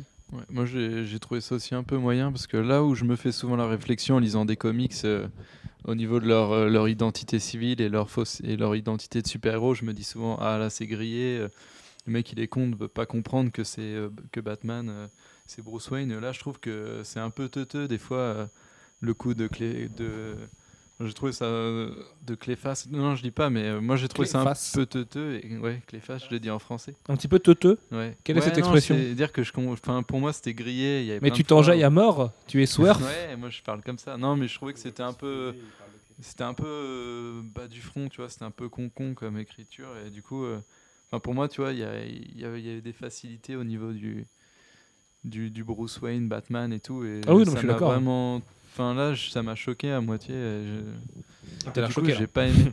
On m'a choqué, hein. Non mais tu sais souvent je me fais la réflexion ouais comme quoi putain là c'est grillé on sait que c'est il doit il doit avoir compris que c'est lui que c'est lui le super héros et ben là, Oui, là c'était un petit peu facile. là je je suis assez trouvais ça d'accord. vraiment un peu con. Allez, remettons un petit peu d'allant. Non, Jeff, tu voulais mentionner encore Batman 20. Oui, non, mais on peut passer. euh, c'est Ah bon, bah non, euh, mais vas-y, non, non, Jeff, enfin, vas-y, moi, euh. moi, c'est juste que euh, je le trouve pas si mauvais que ça. Euh, je trouve que c'est plutôt bien amené dans l'ensemble. Il y a, y, a, y a un bon twist à la fin, même si le twist en question, euh, bon, après tout, c'est un peu. On se dit, ah oui, non, ils, ils sont un peu cons hein, quand même, euh, les copains. Euh, bah, c'est- pas tellement les, au niveau des policiers ou de Clévis. je me demande s'il y en a pas une partie qui sait quand même. Hmm. Mais oui, non, Garner Fox, lui, je pense que il il devrait, il devrait savoir là. Euh, il a quand même vu un. Lucius Fox, oui, pardon, Garner, c'est autre chose. Oh là Lucius, il a. Euh, il- Par contre, en parlant de Lucius Fox, oui, il y a, Alex me rappelle Mhm. qu'il y a un easter egg plutôt sympa, qu'on va pas spoiler, euh, qui, d'un truc qu'il trouve dans la, dans la décharge, euh, qui, est, qui est plutôt cool. euh, qui, qui tease l'avenir, dirons-nous. 1-1. Euh, très bien. Euh, parlons de Thor numéro 8 avec Jeff et Alex Lecoq. Non, Alex, tu l'as pas lu toi encore? Non, Et Non, moi, Jeff, non plus Bon, moi, je vais vous en parler alors. j'ai- toujours pas lu le 7. C'était vachement Il bien. faut que tu me le prêtes. Ah oui, c'est vrai qu'il faut que je te le prête, ouais. Euh, C'était vachement bien, Thor numéro 8. C'était God Bomb part 2. On arrive quasiment à la fin de la saga du God Slayer. Bah Euh, c'est un moment de badasserie absolument totale, notamment à la dernière page. C'était, euh, c'est très applicatif. hein. On sent qu'on est dans, euh, on fait partie d'un truc un peu plus large. Un numéro de transition un petit peu, mais ça va tellement se mettre sur la gueule dans le neuf qu'on en Ouais, sent grandi de depuis, euh, depuis un ou deux numéros aussi, on a certaines rencontres qui, rendent le truc vachement sympa et qui, qui, qui ouvrent des perspectives plutôt cool. Et le- ouais, la dernière page du, du dernier numéro, mais elle est anthologique. Tout à fait. Avengers 11, Manu, sorti au mois de mai avec Avengers 12. Ah, pour moi, c'est, je pense que c'est mon numéro préféré du mois de mai. C'est le, le, le 11, c'est- il se concentre plus sur l'équipe, euh, l'équipe ninja, dirons-nous, des Avengers. Euh, on, a, on a Captain, Captain Marvel, euh, Bl- Black Widow, ouais. Ah, putain. Ouais, les, les anciens ah, New Mutants. On a, c'est un, un numéro assez euh, mode espionnage euh, James Bond où on a l'équipe qui va, qui part euh, essayer de, récupérer quelque chose que l'AIM voudrait récupérer aussi. Et on a, c'est, plein de dialogues plutôt pas mal. On a un dialogue absolument génial entre des membres de l'AIM et justement les ex New Mutants qui, parlent autour d'un verre et qui, qui se disent putain ça serait pas mal si, si quand même on bossait ensemble des fois. Et ouais, c'est, rafraîchissant et ça montre que Hickman peut faire peut construire des personnages, peut faire des trucs drôles. et pas forcément euh, élaboré sur un plan de, de- de 20 numéros. Là, c'est un, un one-shot plutôt intéressant. Très bien. Avengers 12 Euh, plutôt pas mal aussi, mais on repart sur autre chose. Là, c'est assez drôle. Euh, ça, ça nous montre. euh, bah, je, vais, je vais éviter de spoiler, mais ça nous montre des personnages, l'évolution de certains personnages qu'on a vus au début et comment, euh, comment certains Avengers viennent euh, essayer d'éduquer des, des êtres qui sont pas censés être éducables et qui, qui qui sont pas totalement humains, qui n'ont pas forcément euh, bah, la, part d'humanité qu'il faudrait pour vivre en société. Et on a, on a un Thor plutôt drôle, un, Hyperion intéressant, alors qu'il a été introduit de façon un peu brutale dans les Avengers. Oui. Et Spider-Man aussi. Alors, le problème Spider-Man dans Avengers, c'est que pour moi, je vois Peter Parker, alors que dans, dans Avenging Spider-Man. euh, Supérieur je- Spider-Man. Non, Su- Superior Spider-Man, je vois pas Peter Parker. Ah bon Donc, euh, N'en parlons pas. Euh, Young... Non, mais j'ai plus le droit d'en parler. C'est quand je me fais défoncer, alors j'arrête. Young Avengers numéro 5 de Kieron Gillen et. J'ai perdu son nom. J'ai perdu son nom. Oh l'angoisse. Jamie McKelvey, exact. Qui est son copain avec qui il a fait Phonogramme et Generation Hope. Et ben c'est vachement bien. Young Avengers, c'est une des révélations. Encore une fois, on va pas le. le meilleur, c'était le mois dernier, c'était le 4. Mais le, là, le 5, c'est c'est la conclusion du premier arc. Ouais, bah, j'ai trouvé encore meilleur que le 4. Moi. Le 4 était rigolo pour les références et le côté action, mais le 5 est beaucoup plus réfléchi et ouvre des portes de dingue pour l'avenir. Et le personnage de Kid Loki Ah, est encore mieux qu'avant. et- Le 4, il y avait la double page de Nova et l'arrivée avec. euh, Oui, c'est ça, c'est ce que Comme je dis, ça m'a fait if plaisir you s'il y avait de l'action et de la référence. Quoi. Euh, Là, c'est pas du tout le cas, c'est vraiment Kieron Gillen qui prépare son, son tapis rouge pour, euh, pour la suite. Et c'est hyper efficace. Si vous le lisez pas en VO, lisez-le en français, euh, donnez-lui sa chance. Alfro, ça paraît dans quel magazine? Young Avengers? C'est dans Avengers Universe? Ça existe ça? Avengers Universe je vais voir dans mon super D'accord, Alfred va Avengers consulter Universe, euh, ouais. dans son dossier. Mais euh, enfin, toujours est-il, passez pas à côté parce que sous ces airs de fausse suite euh, à Jim Chung, Alan Heinberg, ben, en fait, c'est vachement, Je trouve- vachement, vachement bien. Je trouve presque dommage que ça soit publié en kiosque par Panini parce que ça aurait mérité directement un 100% ou quelque chose comme ça. Oui, mais ce n'est pas Même forcément s'il aura, C'est dans Avengers tout court Merci, Ouais, il aura peut-être moins de visibilité en 100% directement qu'en passant d'abord par le magazine, mais Exactement, ça peut après se publier en deluxe et tout plus tard. ça- Non, non, je pense que le kiosque, c'est un, bon- un bon rythme en plus pour la série qui est mensuel aussi en VO, contrairement à beaucoup d'autres chez Marvel, now. Euh, et du coup, euh, du coup, ça vaut vraiment le coup. Manu, Uncanny, X-Men 5 et 6 qui ont la particularité d'être les numéros dessinés pas Les par Chris Bacalo, mais de par Fraser Irving. Irving, ouais. C'est un numéro qui se concentre sur, euh, sur Magic et qui, qui l'amène face à un de ses démons, euh, quasiment littéralement. Et euh, oui, alors on a Chris Bacalo qui est parti et Fraser Irving qui reprend le flambeau. C'est du coup, ça fait un choc au niveau graphique. Alors, je, sais qu'il y en a qui préfèrent euh, Fraser Irving. Euh, moi, je sais que c'est quand même un gros choc. C'est pas moche, mais c'est un style complètement différent. Et quand on, quand on est, enfin, le- l'esprit de la série était assez marqué sur les quatre premiers numéros. Là, là, ça change un peu. Alors, le numéro 5, je l'ai trouvé un peu moins, un peu moins fou. Du coup, par contre, le numéro 6, il est, absolument génial. Euh, Il y a de l'humour, il y a de l'action, il se passe plein de choses. Et par contre, il y a un twist qui a été gâché par, euh, par la révélation, déjà par les sollicitations du mois d'août et par la révélation de Bendis de pourquoi il avait fait ça, avant même qu'on le voit. Et je trouve ça un peu dommage. Mais euh, ça reste une série qui, même avec le changement de dessinateur, c'est une des meilleures séries de Marvel. Non, c'est. Enfin, moi, j'ai pas été si choqué que ça par euh, le, passage avec Fraser Ingvir. C'est vrai que c'est différent.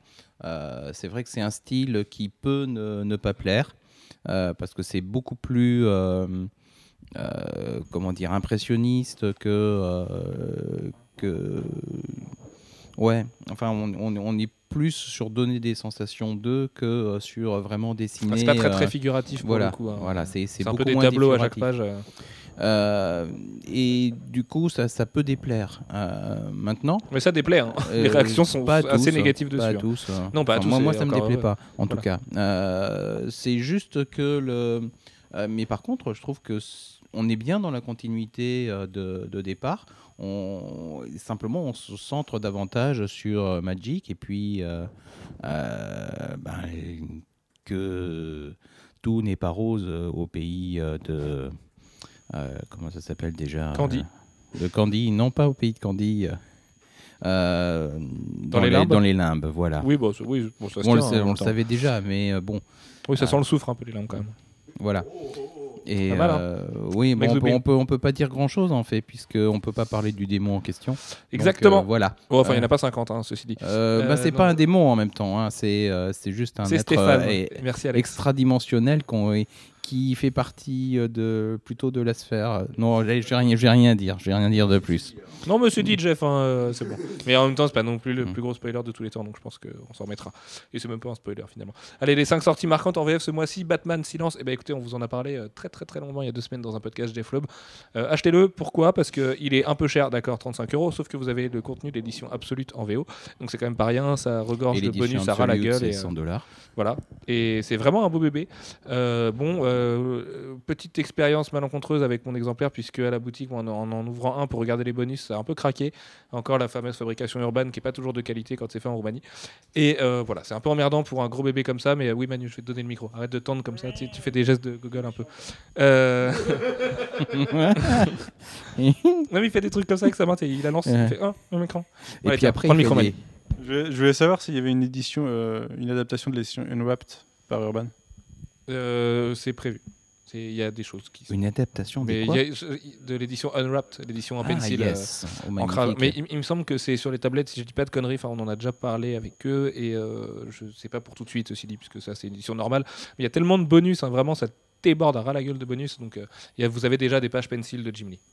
Et puis quitte à voir juste pour le dessin, vous pouvez prendre en VO, de toute façon, euh, c'est pas forcément très gênant.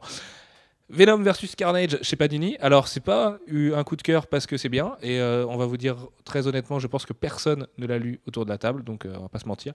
Sauf que euh, c'est un des premiers titres de Panini dans une nouvelle collection qui s'appelle Marvel Dark, qui est publié directement en librairie et en cartonné à la façon de Delcourt et, d'Urban Comics.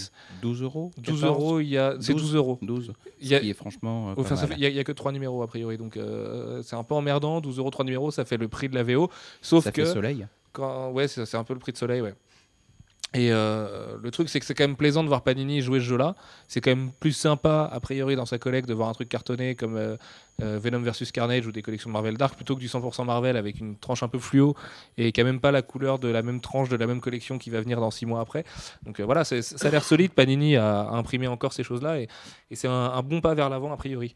Euh, Jeff Sandman tome 2 toi tu voulais y revenir. On l'a pas reçu à la boutique puisqu'on a eu un petit problème de livraison. Enfin un petit problème de commande a priori. Mais Sandman tome 2 tu peux en parler parce que ça reste le Sandman de Neil Gaiman que tu as déjà lu il y a très longtemps et que tu le conseilles très fort fort fort. Ah, moi, je vais le conseiller très très fort, oui, d'autant plus que euh, on va développer davantage euh, l'arrière-plan de Morpheus. Euh, et euh, c'est non non c'est vraiment très très bien. Sandman Ne parle pas du cul de Laurence vous- Fishburne, vous ne voilà, pouvez la pas blague d'Alex euh, Leclerc, qui est vous très ne content, pouvez pas ne pas le lire.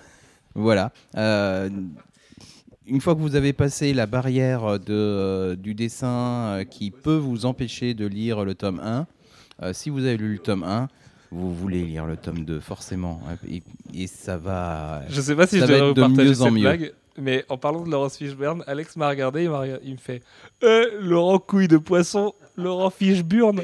Voilà, donc euh, vous en faites ce que Oh vous voulez. Dieu. Moi, je pose ça là. Écoutez, euh, rigolez si vous voulez. Les gars sont morts de rire en tout cas. Euh, Mm. Allez, Revival tome 1 qui est sorti chez Delcourt. Alors, Revival en VO, c'était un petit peu le petit Walking Dead de 2012. Euh, le tome 1 qui vient de paraître chez Delcourt, c'est pas forcément la quintessence de la série, qui s'est vachement mieux développé ensuite. Mais du coup, si vous voulez du comics indé, un poil glauque qui se passe à la campagne, cette espèce de survival horror campagne à la Silent Hill, un peu chelou avec un espèce de drame social psychologique. Sur une idée de Tim Silly, Exactement, Jeff. Oh, qu'est-ce qu'il est fort. Euh, Revival, c'est vraiment cool. Et le tome 2 enfin, va vraiment, vraiment développer la série derrière. C'est comme euh, si on vous était arrêté à Bleach ou à Walking Dead au tome 1, ça n'a pas trop de sens. Donc euh, faites-lui confiance aujourd'hui. Je vous vends pas euh, le nouveau Walking Dead, ça c'est clair et net. Mais ce sera une bonne série en devenir. Et pour l'instant, ça se développe très bien en VO. Donc, euh, Ce qui est sûr, c'est que ça n'a pas les ventes de Walking Dead. hein. Ah non, c'est sûr, c'est plutôt très bon. calme du côté de Revival. En même temps, c'est pas mais, très, très mais beau. ça et- continue, ça continue à exister, ce qui est déjà quelque chose de bien, en particulier chez Image, où il n'y a pas tant de séries. euh, Non, enfin, il y a tellement de nouvelles trois séries. numéros, c'est euh, assez rare. Voilà. Tout à fait. Et enfin, euh, on va parler avec toi, Alfro, d'une de tes séries, d'un de tes héros préférés, toujours chez Delcourt, Requetir le cargo maudit, euh, Cargo of Doom. Ouais, qui était hyper sympa, euh, qui est euh, la reprise. euh, en fait, ça reprend la continuité exacte de, de Rocketeer, là où Dave Stevens l'avait laissé. Et c'est Mark Waid euh, qui, qui respecte beaucoup la continuité, donc, qui, qui reprend la série avec un Chris Samney qui est hyper fort. Et c'est vraiment sympa. Ça fait que 4 numéros. C'est assez court, ça se lit très rapidement. Mais c'est- c'est- ça bouge bien, c'est très efficace. C'est voilà, c'est l'action. hein, Il n'y a, pas trop de réflexion dedans, mais euh, ça se marre bien. Il y a de la pin-up. euh, Enfin, tous les codes de Rocketeer sont respectés. C'est quand même assez, euh, assez nouveau parce que le trait de Chris Samney est quand même très éloigné de celui de, Stevens. Et c'est vraiment sympa. À noter que pour euh, Rocketeer, le Mark McQuaid va faire un Rocketeer Spirit, en une mini-série Rocketeer Spirit avec Paul Smith. Et je pense que ça va être très cool. Bah, c'est Voilà. ouais, le retour de Paul Smith. euh, C'est le retour de Paul Smith. Ce qui, enfin bon, pour combien de temps hein, Ça, euh, on ne sait jamais. Il est capable de prendre sa moto et de partir en plein milieu de la série. Euh, donc, euh, mais bon, on peut espérer qu'il va tenir quatre numéros quand même. Voilà. Bon espoir. Merci euh, pour cette transition fabuleuse, Alfro. Ah, il est en forme ce soir. Euh, allez, on va passer à Il y a un an, la rubrique qui vous raconte ce qui se passait il y a un an. ce nom n'est pas volé. Euh, il y a un an, qu'est-ce qui se passait? Eh ben, Dave Sim faisait comme les journalistes qui veulent se faire payer leurs vacances à l'E3. Il faisait un Kickstarter. Et sauf que lui, c'était pour une vraie raison. C'était pour Cerebus et ça a cartonné à l'époque. Donc euh, voilà, c'était pas juste pour se payer des serveurs ou c'était pour, pour le- envoyer des nanas à l'E3. C'était, il y avait une vraie raison. Et il avait tout niqué sur Kickstarter. Bon, depuis, on a une noob en France qui a absolument tout pété aussi. Vous avez Jack Avaris qui est chez Ulule qui marche plutôt bien euh, de la part de Thomas Rivière. Euh, voilà, le crowdfunding c'est devenu le truc ultra tendance pour euh, refaire vivre des vieilles licences. Et on le voit en jeu vidéo mais toutes les deux semaines il y a des licences des années 90 de joueurs PC qui, qui pop à droite et à gauche. Tout le monde pète des scores de dingue. Euh, on avait euh, Zach Braff de, de Scrubs qui avait aussi fait un truc pour son film. Et ça, alors, ça soulève beaucoup de polémiques. Est-ce que les acteurs hollywoodiens qui ont déjà des thunes devraient faire un Kickstarter tout ça? Euh, toujours est-il que Dave Sim était un pionnier en la matière et qu'on n'a toujours pas vu le bout de- du nez. Mais c'était pour l'animé de Cerebus. C'était peut-être pour l'animé Cerebus. En fait, je t'avoue que j'ai copié-collé la news, je me souviens plus pourquoi Bah, il me semble que tout euh, c'est quelques mois plus tard, on a fait la news aussi. C'est les bandes ont brûlé dans un incendie. Ah, voilà, dommage. ça a tout défoncé. Ah, ok, euh, c'est pas terrible. Oh putain, attends, je reçois un mail. Projection presse Pacific Rim. ah, c'est très bien ça. Euh, Ah putain, mon dieu. Puissance. Allez, euh, DC capitalise sur son mariage gay pendant que Marvel marie les siens de gays. Ça, c'était il y a un an tout pile. Et bah, l'histoire fait qu'aujourd'hui a été célébré à Montpellier le premier mariage gay de France et qu'on s'en félicite parce que c'est quand même une belle avancée et un bon gros doigt dans le fion de Christine Boutin. Euh, voilà. Même fion- avaient moins la classe que Northstar et Kyle. Et ils avaient un peu moins la classe que Northstar et Cal quand on les a vus au petit journal tout à l'heure, c'est vrai. Mais en même temps, il n'y a pas Christine Boutin dans l'univers Marvel, sinon elle se ferait défoncer par tout le monde, et je l'espère bien, Bah, notamment Mogo, par son cousin. ah, Christine. Euh, allez, l'année dernière, on se disait d'ici en septembre, est-ce que ça cache un malabar? Et ce malabar, en fait, c'était le euh, numéro 0, le mois de numéro 0, qui s'est donc produit. Quel bilan on peut en tirer aujourd'hui, vite fait, ce numéro 0 Bah, qu'on l'a vite oublié en fait. Ouais, hein, finalement, c'était Ouais. pas si ouf que ça. Bon, c'était. Moi, j'aime bien le côté euh, répétitif et saisonnier du fait qu'en septembre, on est toujours un, un concept chez DC. Celui-là était sympa. Euh, ça leur a permis de faire un gros hardcover avec euh, les 52 numéros 0. euh, déjà que le 1, c'était pas vendu. Mais bon, euh, voilà, ça s'est fait, c'était cool, c'était sympa. Il y avait du bien, du moins bien. C'est ça, exactement. Et Alfro, pour finir avec toi, Michael Red débarquait sur Daredevil il y a un an pour à peine un caméo finalement, parce qu'on sou- s'en souvient pas beaucoup hein, Si, Michael si, Red bah, euh, un numéro et une couverture l'ouverture. Euh, mais c'était super sympa, c'était avec l'homme. Avait euh, manqué d'actu un peu à l'époque hein, pour mettre ça, parce que. hein. Non, non, bah non, c'était une grosse nouvelle. Oh. Très Non, mais bien. c'était l'homme aux D'ailleurs, échasses. Ma- c'était Michael drôle, Red a fait la couverture de Occupy Comics, euh, le projet qui est fait par Alan Moore et David Lloyd, qui, dont tous les bénéfices sont reversés aux actions Occupy, Occupy Wall Street, Occupy tout ça. Ils occupent plus grand chose aujourd'hui, mais on va leur donner des thunes à ces fameux 99% parce qu'ils sont quand même bien battus euh, et que David Lloyd, euh, Alan Moore, Ben Temple Smith, Straczynski, enfin il y a un nombre de, il y a un Il casting de dingue. Di Matteis, euh, Ouais, de- d'auteurs qui sont vraiment impliqués euh, pour cette cause de, de sales gauchistes, comme diraient les sales gens de droite. Et en plus, c'est le, euh, le label de Steve Niles, il me semble, qui publie ça. Et euh, là, ils vont lancer une nouvelle série, alors euh, gauchiste pareil, hein, mais qui sera vraiment, euh, pour le coup, une série. Parce que c'est juste gauchiste, pas- ça, ça dépasse un peu ces frontières-là quand même. Oui, non, C'est voilà, une vraie lutte sociale. tu, tu peux être de droite et être contre les 1%. Enfin, tu vois. Oui, oui, mais voilà, c'était pour, pour grossir le trait. Exactement, grossissons. Euh, allez, messieurs, ça va être la fin de ce podcast, mais avant ça, on va se dire ce qu'on a fait au mois de mai. Et comme Manu n'a pas encore d'idée, Alfro, je te laisse commencer. On va tourner ensuite avec Jeff, Alex, puis Manu. Eh, je suis allé à la plage. Moi, le- tout ce Oh que, ouais, on a fait ça. ce que je veux Ah, retenir c'était du mois de mai, c'était euh, c'était ce week-end à la plage. Où- on a un ami qui a essayé de faire un, double front flip euh, en sautant euh, d'un truc et qui, qui a fait se briser le cou. Voilà, c'était un grand moment de rigolade et on a fait un château avec Alfro. Voilà, on était comme des gamins en train de faire un château sur la plage. C'était sur Instagram pour l'espace d'un instant quand Manu a essayé de voler mon iPhone. Et le pire, c'est qu'on a fait ça sous euh, absolument aucun expédient euh, chimique ou quoi que ce soit. Ouais, on a fait ça pas faute d'avoir essayé. hein. Non, non, mais on a fait ça clair d'esprit et. euh, Mention spéciale au, au restaurant de, de l'île de Noirmoutier. euh, Il y a des trucs pas mal, quoi. On ne les citera pas. Et à son serveur euh, de luxe. Euh, Qu'est-ce que t'as fait d'autre? C'est tout. Moi, j'étais à la plage. Ah ok, très bien. Moi, j'ai profité du soleil. Très bien. Jeff, qu'est-ce que t'as fait au mois de mai? Voilà, mais c'est- le pire, c'est que j'en sais rien. Euh, oui, du tennis, oui, bien sûr. Je me suis encore fait défoncer euh, par un gars qui était euh, seulement 31, et, mais qui était 34 euh, trois mois avant. Et euh, ça veut dire qu'il a, il a dû défoncer du 15-5, du 15-3 euh, euh, en deux mois, quoi. En deux, trois mois. Donc, euh, ouais, youpi, j'ai quand même pris quatre jeux. Super. Voilà, un fait d'autre? Ben euh, non, je, je vois pas. Euh, sûrement des choses autres, mais euh, ça me vient pas. Donc euh, voilà. Euh, Alex, toi, t'es pas venu à la plage, t'as préféré passer une soirée austère avec ta chérie? Bah, C'était l'anniversaire de ma copine, donc normalement Ouais, je devais venir à la plage avec quoi. Et il s'est rendu compte que c'était après un podcast en plus, et je crois que je suis rentré chez moi et il commençait à faire jour, et du coup j'ai pas pu vous rejoindre à la plage. Mais euh, sinon, euh, qu'est-ce que j'ai fait d'autre? Euh, J'ai fait. euh, Niveau jeux vidéo, en fait, j'ai pas fait grand chose ce mois-ci. En fait, j'ai comblé si un manque de jeux, de joueurs que j'avais, des jeux que j'avais jamais fait. C'était Ico et Shadow of the Colossus, donc c'était un peu, j'avais très honte. Et j'ai profité d'une promo sur le PSN pour les prendre. Ils étaient à 12,90 les deux, c'est fou hein, en HD. Et du coup, bah, j'ai sauté sur l'occasion et je me les suis fait. C'était super génial.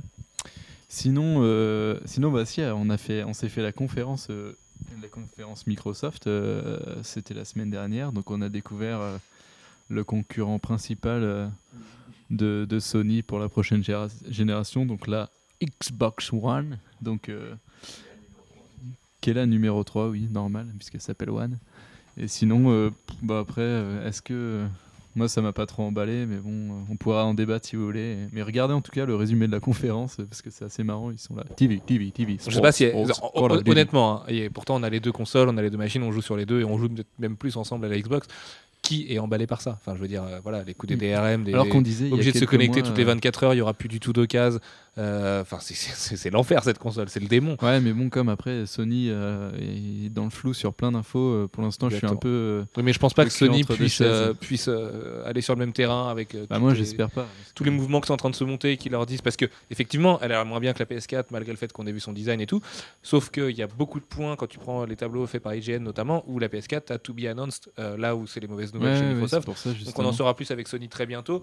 Maintenant Sony, on sait aussi que le design devrait être déjà plus beau, plus léché, pas ressembler juste à une box de numéricable, Ouais. que euh, on aura du gameplay exclusif de Battlefield 4 chez eux, donc c'est quand même plutôt rassurant pour leur partenariat avec EA Games, que la manette va tout défoncer. Euh, ce qu'on sait pas, c'est si y a le PlayStation Eye directement dans la console ou pas, et donc le côté motion, on parle tout ça.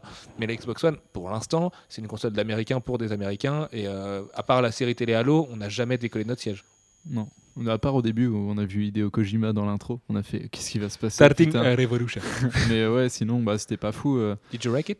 Ils avaient annoncé un gros partenariat euh, avec EA, donc on pensait en savoir plus, puis on n'en a pas vraiment vu la couleur. Donc euh, j'avoue que non, je suis pas super emballé par la console. Et puis, mais j'attends le 3 là dans deux semaines, mais on va en reparler tout à l'heure. Mais sinon, je crois que c'est tout ce que j'ai fait. Euh, si, il y a ma maman qui est venue dormir chez moi euh, en début de semaine, là, elle avait un stage, c'était cool. Il y avait ma maman dans mon appart, et puis euh, elle est repartie tout à l'heure. Voilà, j'étais content, donc du coup, je l'ai présenté à Sullivan et Alfro et Jeff. Elle est cool sa mère. Ma- Mi- Mireille défonce, voilà. Mireille, si tu m'écoutes. Très bien. Non, t'es dégueulasse, Alfro. Euh, moi, du coup, euh, bah, j'ai pas eu l'occasion et le temps de faire grand chose. Vous avez probablement, enfin, si vous suivez mon activité sur euh, les internets modernes, vous m'avez pas vu du mois, je pense.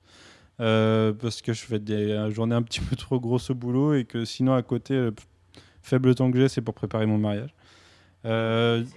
Et non, mais du coup, ce mois-ci, j'ai pas regardé grand chose comme série. Et ce que je retiens, s'il y a quelques fins de saison, mais j'ai les trois trucs que je retiens ce mois-ci. Il y a la fin de Bates Motel, qui aurait pu être mieux, mais qui est pas mal. Enfin, la série en elle-même, euh, plutôt pas mal. Doctor Who, qui a une demi-saison, mais de merde absolue, et qui, qui finit sa saison avec un truc de fou. C'est vraiment. euh, euh, Il y, y a longtemps que j'avais pas aimé comme ça un épisode. Et j'attends impatiemment l'épisode des 50 ans, et bien sûr, c'est dans 6 mois. Et sinon, Game of Thrones, qui est vraiment pas mal en ce moment. Et à côté de ça, bah. Eh, Emilia je- Clarke veut plus tourner de scène à poil en fait. Ouais, ça c'est. Ouais. Putain, c'est. Ah bah non, c'est pas grave.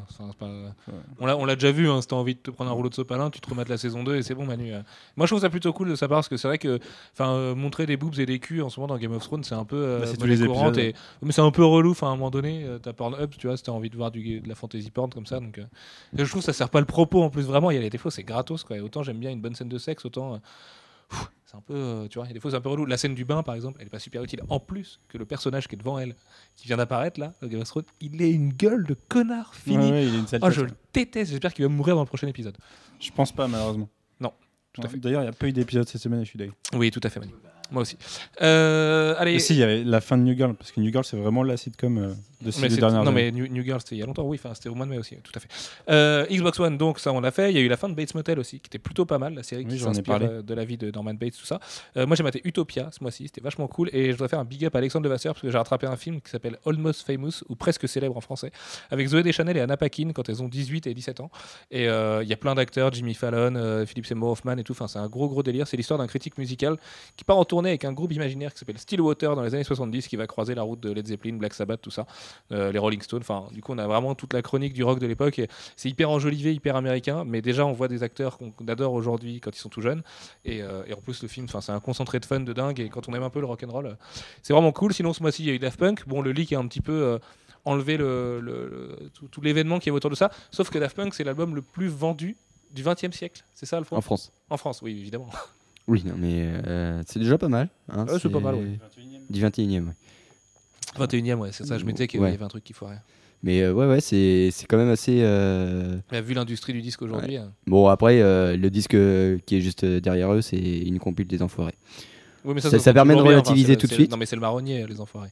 Oui. Sinon, t'as la compile et- de Georges Moustaki, vu qu'il est mort parce qu'elle nègre a envie de t'en vendre Et après, les enfoirés, c'est Grégory le, le Marshall. Donc, voilà.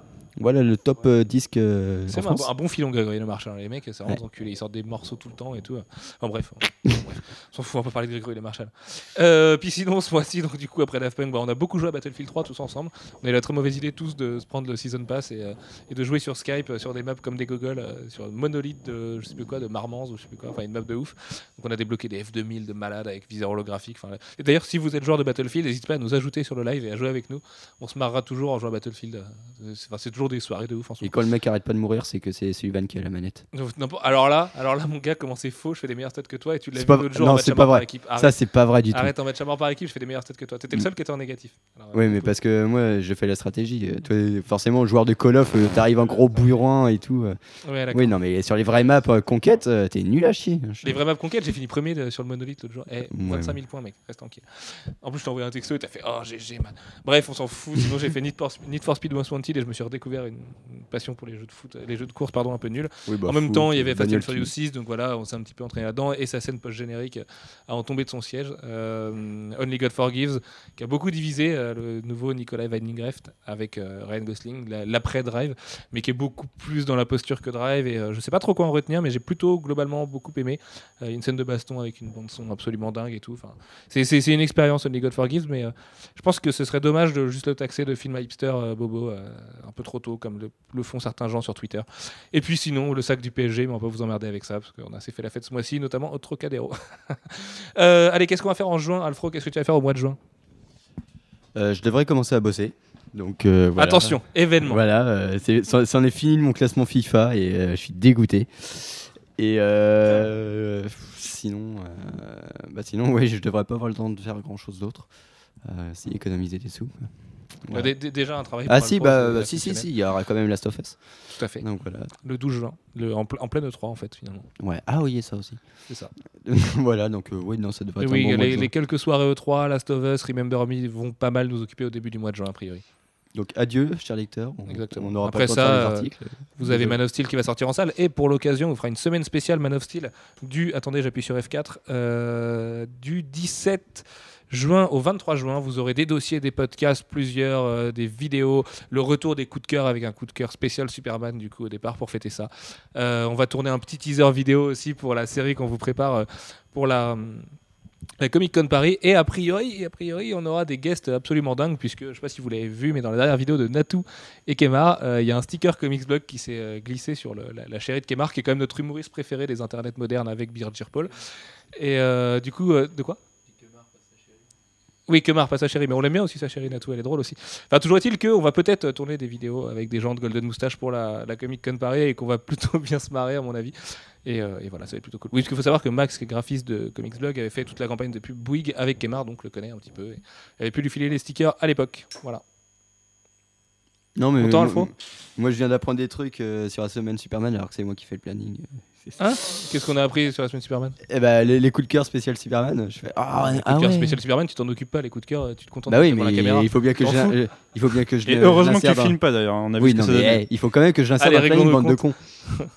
Non, mais tu l'insères dans le planning, on s'en fout, c'est les coups de cœur, mec. euh, ça va redevenir un rendez-vous hebdomadaire comme un autre. Bref, Jeff, qu'est-ce que tu vas faire au mois de juin? On aura sans doute encore du tennis. Et- Ah, puis là, c'est Roland Garros, alors attention, Ah vous non, en avez plus, un en Jeff plus- de ah oui, non, mince, c'est vrai, il y a Roland. Euh, Il y a Roland depuis euh, déjà quelques Roland. jours et puis. Le euh, rendez-vous de Roland. Ah là là, c'est terrible. Euh, et puis, ben, oh, il y a Manu qui vous dira quelque chose bientôt, je pense. Exactement. Euh, oui, sur, sur quelque chose. Euh, Voilà. Euh, et puis, et puis effectivement, il y a autre chose. Il y a- aussi Man of Steel quelques jours avant. C'est ça. Voilà. Donc, euh, Exactement. Et le Hellfest, quelques jours pendant. Voilà. le Mais ça, ça te concerne toi surtout. mais je, pe- je pense que la transition Hellfest, mariage en costard, euh, va être très dure, surtout après. Et retour Hellfest ensuite. Et retour Hellfest ensuite. voilà. En très mauvais état. J'ai dit que je passais la journée du dimanche au Hellfest en costard, du coup. hein. Je, je garde le costard de- du mariage de Manu et, et ça va être très fort. Et en même temps, juste avant ça, on va enterrer la vie de garçon de Manu samedi prochain. Et il va prendre tellement cher que je pense que Very Bad Trip 4, c'est toi, en fait. Voilà. Voilà. Bon, bah, je passe euh, le micro à Tout à fait. Alex. Monsieur Lecoq, qu'allez-vous faire au mois de Juan? Oh bah beaucoup de choses hein. euh. C'est sûr. Bah c'est vrai que du coup il y a Last of Us, donc j'en peux plus. Je veux y jouer, j'en ai marre. Il va y avoir la semaine de l'E3 qui va être complètement tarée puisque euh, Ça risque d'être un des plus gros on a E3 pris de l'habitude de regarder les conférences. Enfin moi en plus je l'ai regardé comme un loser chez moi tout seul l'année dernière, donc là ça va être trop cool parce qu'on va faire euh, ouais, pour le coup, moi je risque d'être euh, du côté de Gameblog au moins une soirée ou deux pour euh, commenter en live euh, Ouais, toutes mais les conférences. pas notre mais, copain euh, principal. verra. Moi je me je Avec Alfro avec Alfro, on va bien s'amuser. Malfoy, il veut juste voir FIFA, il s'en fout. Non, mais Alfro, une fois qu'il aura vu la conférence FIFA, son cœur va s'arrêter, puis tu vois. Ouais, Il va s'enrouler un, il va aller se coucher à nuits avec tes jeux de gamer là, tes dragons et tes je épées. resterai debout jusqu'au bout. Exactement. Et sinon, bah oui, Man of Steel, donc ça va être cool. le nouveau on verra trailer de. Metal Gear 5 avec le retour nouveau peut-être de David ouais, ça je le comptais dans le. Ah, peut-être ou pas, hein, on sait pas. J'aimerais Ah, bien, mais en même temps, il- je il sais tweet, pas. là, David, ouais, il y, des- il y a des tweets un petit peu bizarres. Ouais, tout à fait. Euh, bah, sinon, euh, sinon, je vais rentrer chez moi en fait. Donc, euh, à partir de la semaine du 17, bah, je serai plus du tout dans les podcasts ni rien pendant tout l'été. Oh, ça va être cool ça. Ouais, ça va être cool. hein. Parce que du coup, bah, comme la rentrée va être assez mouvementée, euh, on va, il y aura des annonces sûrement dans pas trop longtemps. Et ben, il, faut, il faut que j'ai une, ma- une max de thunes pour, euh, pour la rentrée. Et du coup, euh, je suis obligé de travailler pendant deux mois et demi. T'as une un machine à laver au fait? taf de merde. C'est une question de JB. Euh, ouais, on en reparlera du coup. D'accord. T'as pas de machine à laver en fait. Si, j'en ai une, mais euh, Ok. je sais pas si. Enfin, je laisse plus celle de ma copine. euh. Ok, très bien. Ça fait vachement bouffe de dire ça. Non, c'est que ses parents l'ont acheté. C'est pas parce qu'il y a quelqu'un qui s'en Ouais, sort. ouais, d'accord. Ok. Et du coup, euh, ouais, donc du coup, bah, je vais rentrer chez moi pour travailler, donc je serai pas là de l'été. Il va aller en usine. chier. Tu vas faire quoi? Alors, je vais faire de la préparation de commandes chez Pomona. C'est pour tout le monde. Donc en fait, c'est C'est lui qui va c'est soulever les gens qui, qui foutent, euh, qui ramènent de la bouffe dans les, dans les hôpitaux, dans les trucs comme ça. Donc en fait, je vais m'amuser à porter des, des conserves de 5 kilos de, de, de haricots verts, de pois chiches, euh, des, des kilos, 10 kilos de pâtes, euh, enfin des trucs bien cool. Mais bon, euh, le travail, c'est la santé, comme on dit. Et puis moi, au moins, j'ai un boulot, pas comme Alfro. Du coup, je suis sûr d'avoir un petit peu d'argent pour la rentrée. Ouais, c'était plutôt facile, mais bon, c'est pas grave. Et euh, sinon, bah, je vais aller au mariage de Comme Manu. ta mère. Je vais aller au mariage de Manu et ça va être cool. Je vais me picher la gueule là-bas. On y va pour ça. hein. Ouais, ça, ça risque d'être un joli chaos. Jeff, Jeff, tu seras là aussi. Ça veut Ouais, dire mais qu'on va se Jeff- picher la gueule avec Jeff. Ouais, quand j'ai dit picher la gueule, Jeff il a fait oui. Il a Jeff, tout de on- suite fait oui euh, entre Bah, deux tu vas matchs de goûter tennis. quelques saveurs locales, tu verras. J'ai hâte de Moi, te j'avais laissé la, la primeur de la chose à Manu, donc voilà. Non, mais Manu, de toute façon, euh, il- Mm. vu l'enterrement de Oui, vie de garçon qu'on va lui faire, oui, il va s'en souvenir. Et d'ailleurs, est-ce que tu te euh, souviens qu'il d'un- certain jeune homme essentiel. Originaire de Bordeaux qui nous avait fait dormir aux urgences à Angoulême, et ben ça, c'est qui sera là pour ton enterrement de vie de garçon. Donc tu risques de finir aux urgences de Nantes, sauf que le problème, c'est qu'ici, tu as une réputation. Enfin, T'en auras plus après, samedi prochain. Voilà. Voilà. Manu, qu'est-ce que tu vas faire au mois de juin, justement, à part euh, préparer ton, ton beau costard Bah, du coup, je me fais, je, je me fais enterrer euh, samedi prochain. Euh, putain, il y a Antoine Boudet, quoi. Il y a, il y a Antoine Boudet, ça, ça, ça, ça fait plaisir. Euh, On lui fait un gros bisou d'ailleurs. Et aux deux, d'ailleurs. Aux deux, Antoine Boudet, c'est vrai. Les deux qui ont perdu 150 kilos à eux deux en l'espace d'un an. Voilà, c'est un peu comme Chocapic sur Gamecult. À la fin, il va, il va ressembler à Lenny Kravitz. Bah, Ouais, ouais, je vais, il va ressembler à Gosling. bientôt. C'est vrai T'es motivé là pour ton régime bah, J'ai j'ai un HTC One à gagner, quoi. Ah oui, c'est vrai que t'as un HTC Et One ça, à ça gagner motive en un peu. un régime. Mais du coup, je me fais enterrer. euh, bah là, en toute fin de mois, enfin dans deux jours en fait, je finis, je finis ma mission. euh, je finis ma mission actuelle euh, que j'avais commencé en, en février dernier. Du coup, je sais pas ce que je fais après. Je, je- ça va être une période de blanc où j'aurai peut-être un petit peu d'intercontrat. euh. enfin, t'as juste un mariage. hein. Ouais, C'est j'ai un, en mariage à organiser, donc ma chérie va s'en faire plaisir. Et puis le peu de temps que j'aurai à côté, il y a Sylvain qui, qui me dira fais des articles. Oui, de toute façon, bah, vous l'a- vous l'avez vu, le rendement de Manu est absolument pourri en ce moment. Donc, euh, Oui, il a- bah, il a le droit de se je- faire remonter les Je bretelles. fais 9h, 21h30 tous les jours, quoi. mais C'est- tu es ça, vice-rédacteur en chef. Mais ah, ça va Sinon, après, bah, je, je, je me marie dans trois semaines. Et après, je vais prendre des vacances. Et, et voilà. Je... Et la Comic Con qui va venir très vite. Ouais, La Mais ça, c'est le mois prochain. Oui, enfin bon, c'est le 3. Ton mariage dans la fin du mois, tu vois, ça va venir quand même très très Ouais, vite. ouais. c'est- Ouais, il y a une semaine et demie entre les deux, un Euh, truc comme ça. Ok. Eh ben écoutez, je crois que c'est à peu près tout. Donc reprise des vidéos, coup de cœur, tout ça. Si, il y a quand même une belle surprise qu'on peut vous dire aujourd'hui, parce qu'on l'a appris aujourd'hui de toute façon. C'est qu'il y a un fameux groupe de hip-hop marseillais, et pourtant ils sont de Marseille, euh, qu'on va interviewer au cours du mois, puisque euh, est lié en fait à la promo de The Wolverine en France. Donc on a l'honneur d'interviewer IAM. Et en fait, au-delà, au-delà même du fait que je suis très conscient qu'ils en ont a priori un peu rien à foutre de, de faire le générique de Wolverine. C'est quand même cool de rencontrer IAM et de leur parler de comics, puisque j'avais vu une vidéo la semaine dernière.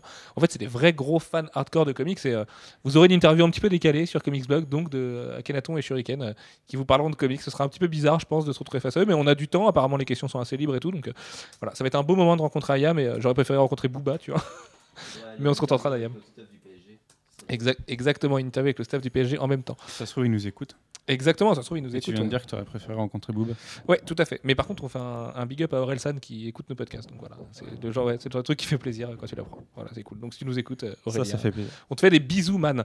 Euh, sur ce, on vous dit à la semaine prochaine. On vous fait plein de gros bisous. La semaine prochaine, on fera un podcast euh, vachement, vachement dense, puisqu'on vous parlera des 8 ans de Jeff Jones à la tête du Green Lantern Corps. La semaine d'après, on sait pas encore ce qu'on fait, mais la semaine d'après, ce sera deux podcasts spécial Superman. Un sur le personnage au travers des comics depuis 76 ans maintenant, euh, et l'autre sur Man of Steel, du coup, le film de Zack Snyder qui devrait être plutôt, plutôt sympa. Voilà. Et en fait, c'est pas, 75 ans. je maintiens que c'est pas- c'est. Enfin, je corrige, c'est pas des protections presse de, de Pacific Rim, rassure-toi, c'est juste une preview de 30 minutes. Donc en fait, c'est Ah oui. un, un- un peu beaucoup rien moins à cool. battre. C'est Rien à battre. Voilà, sur ce, à la semaine prochaine, on fait plein de gros bisous. Ciao, ciao Salut.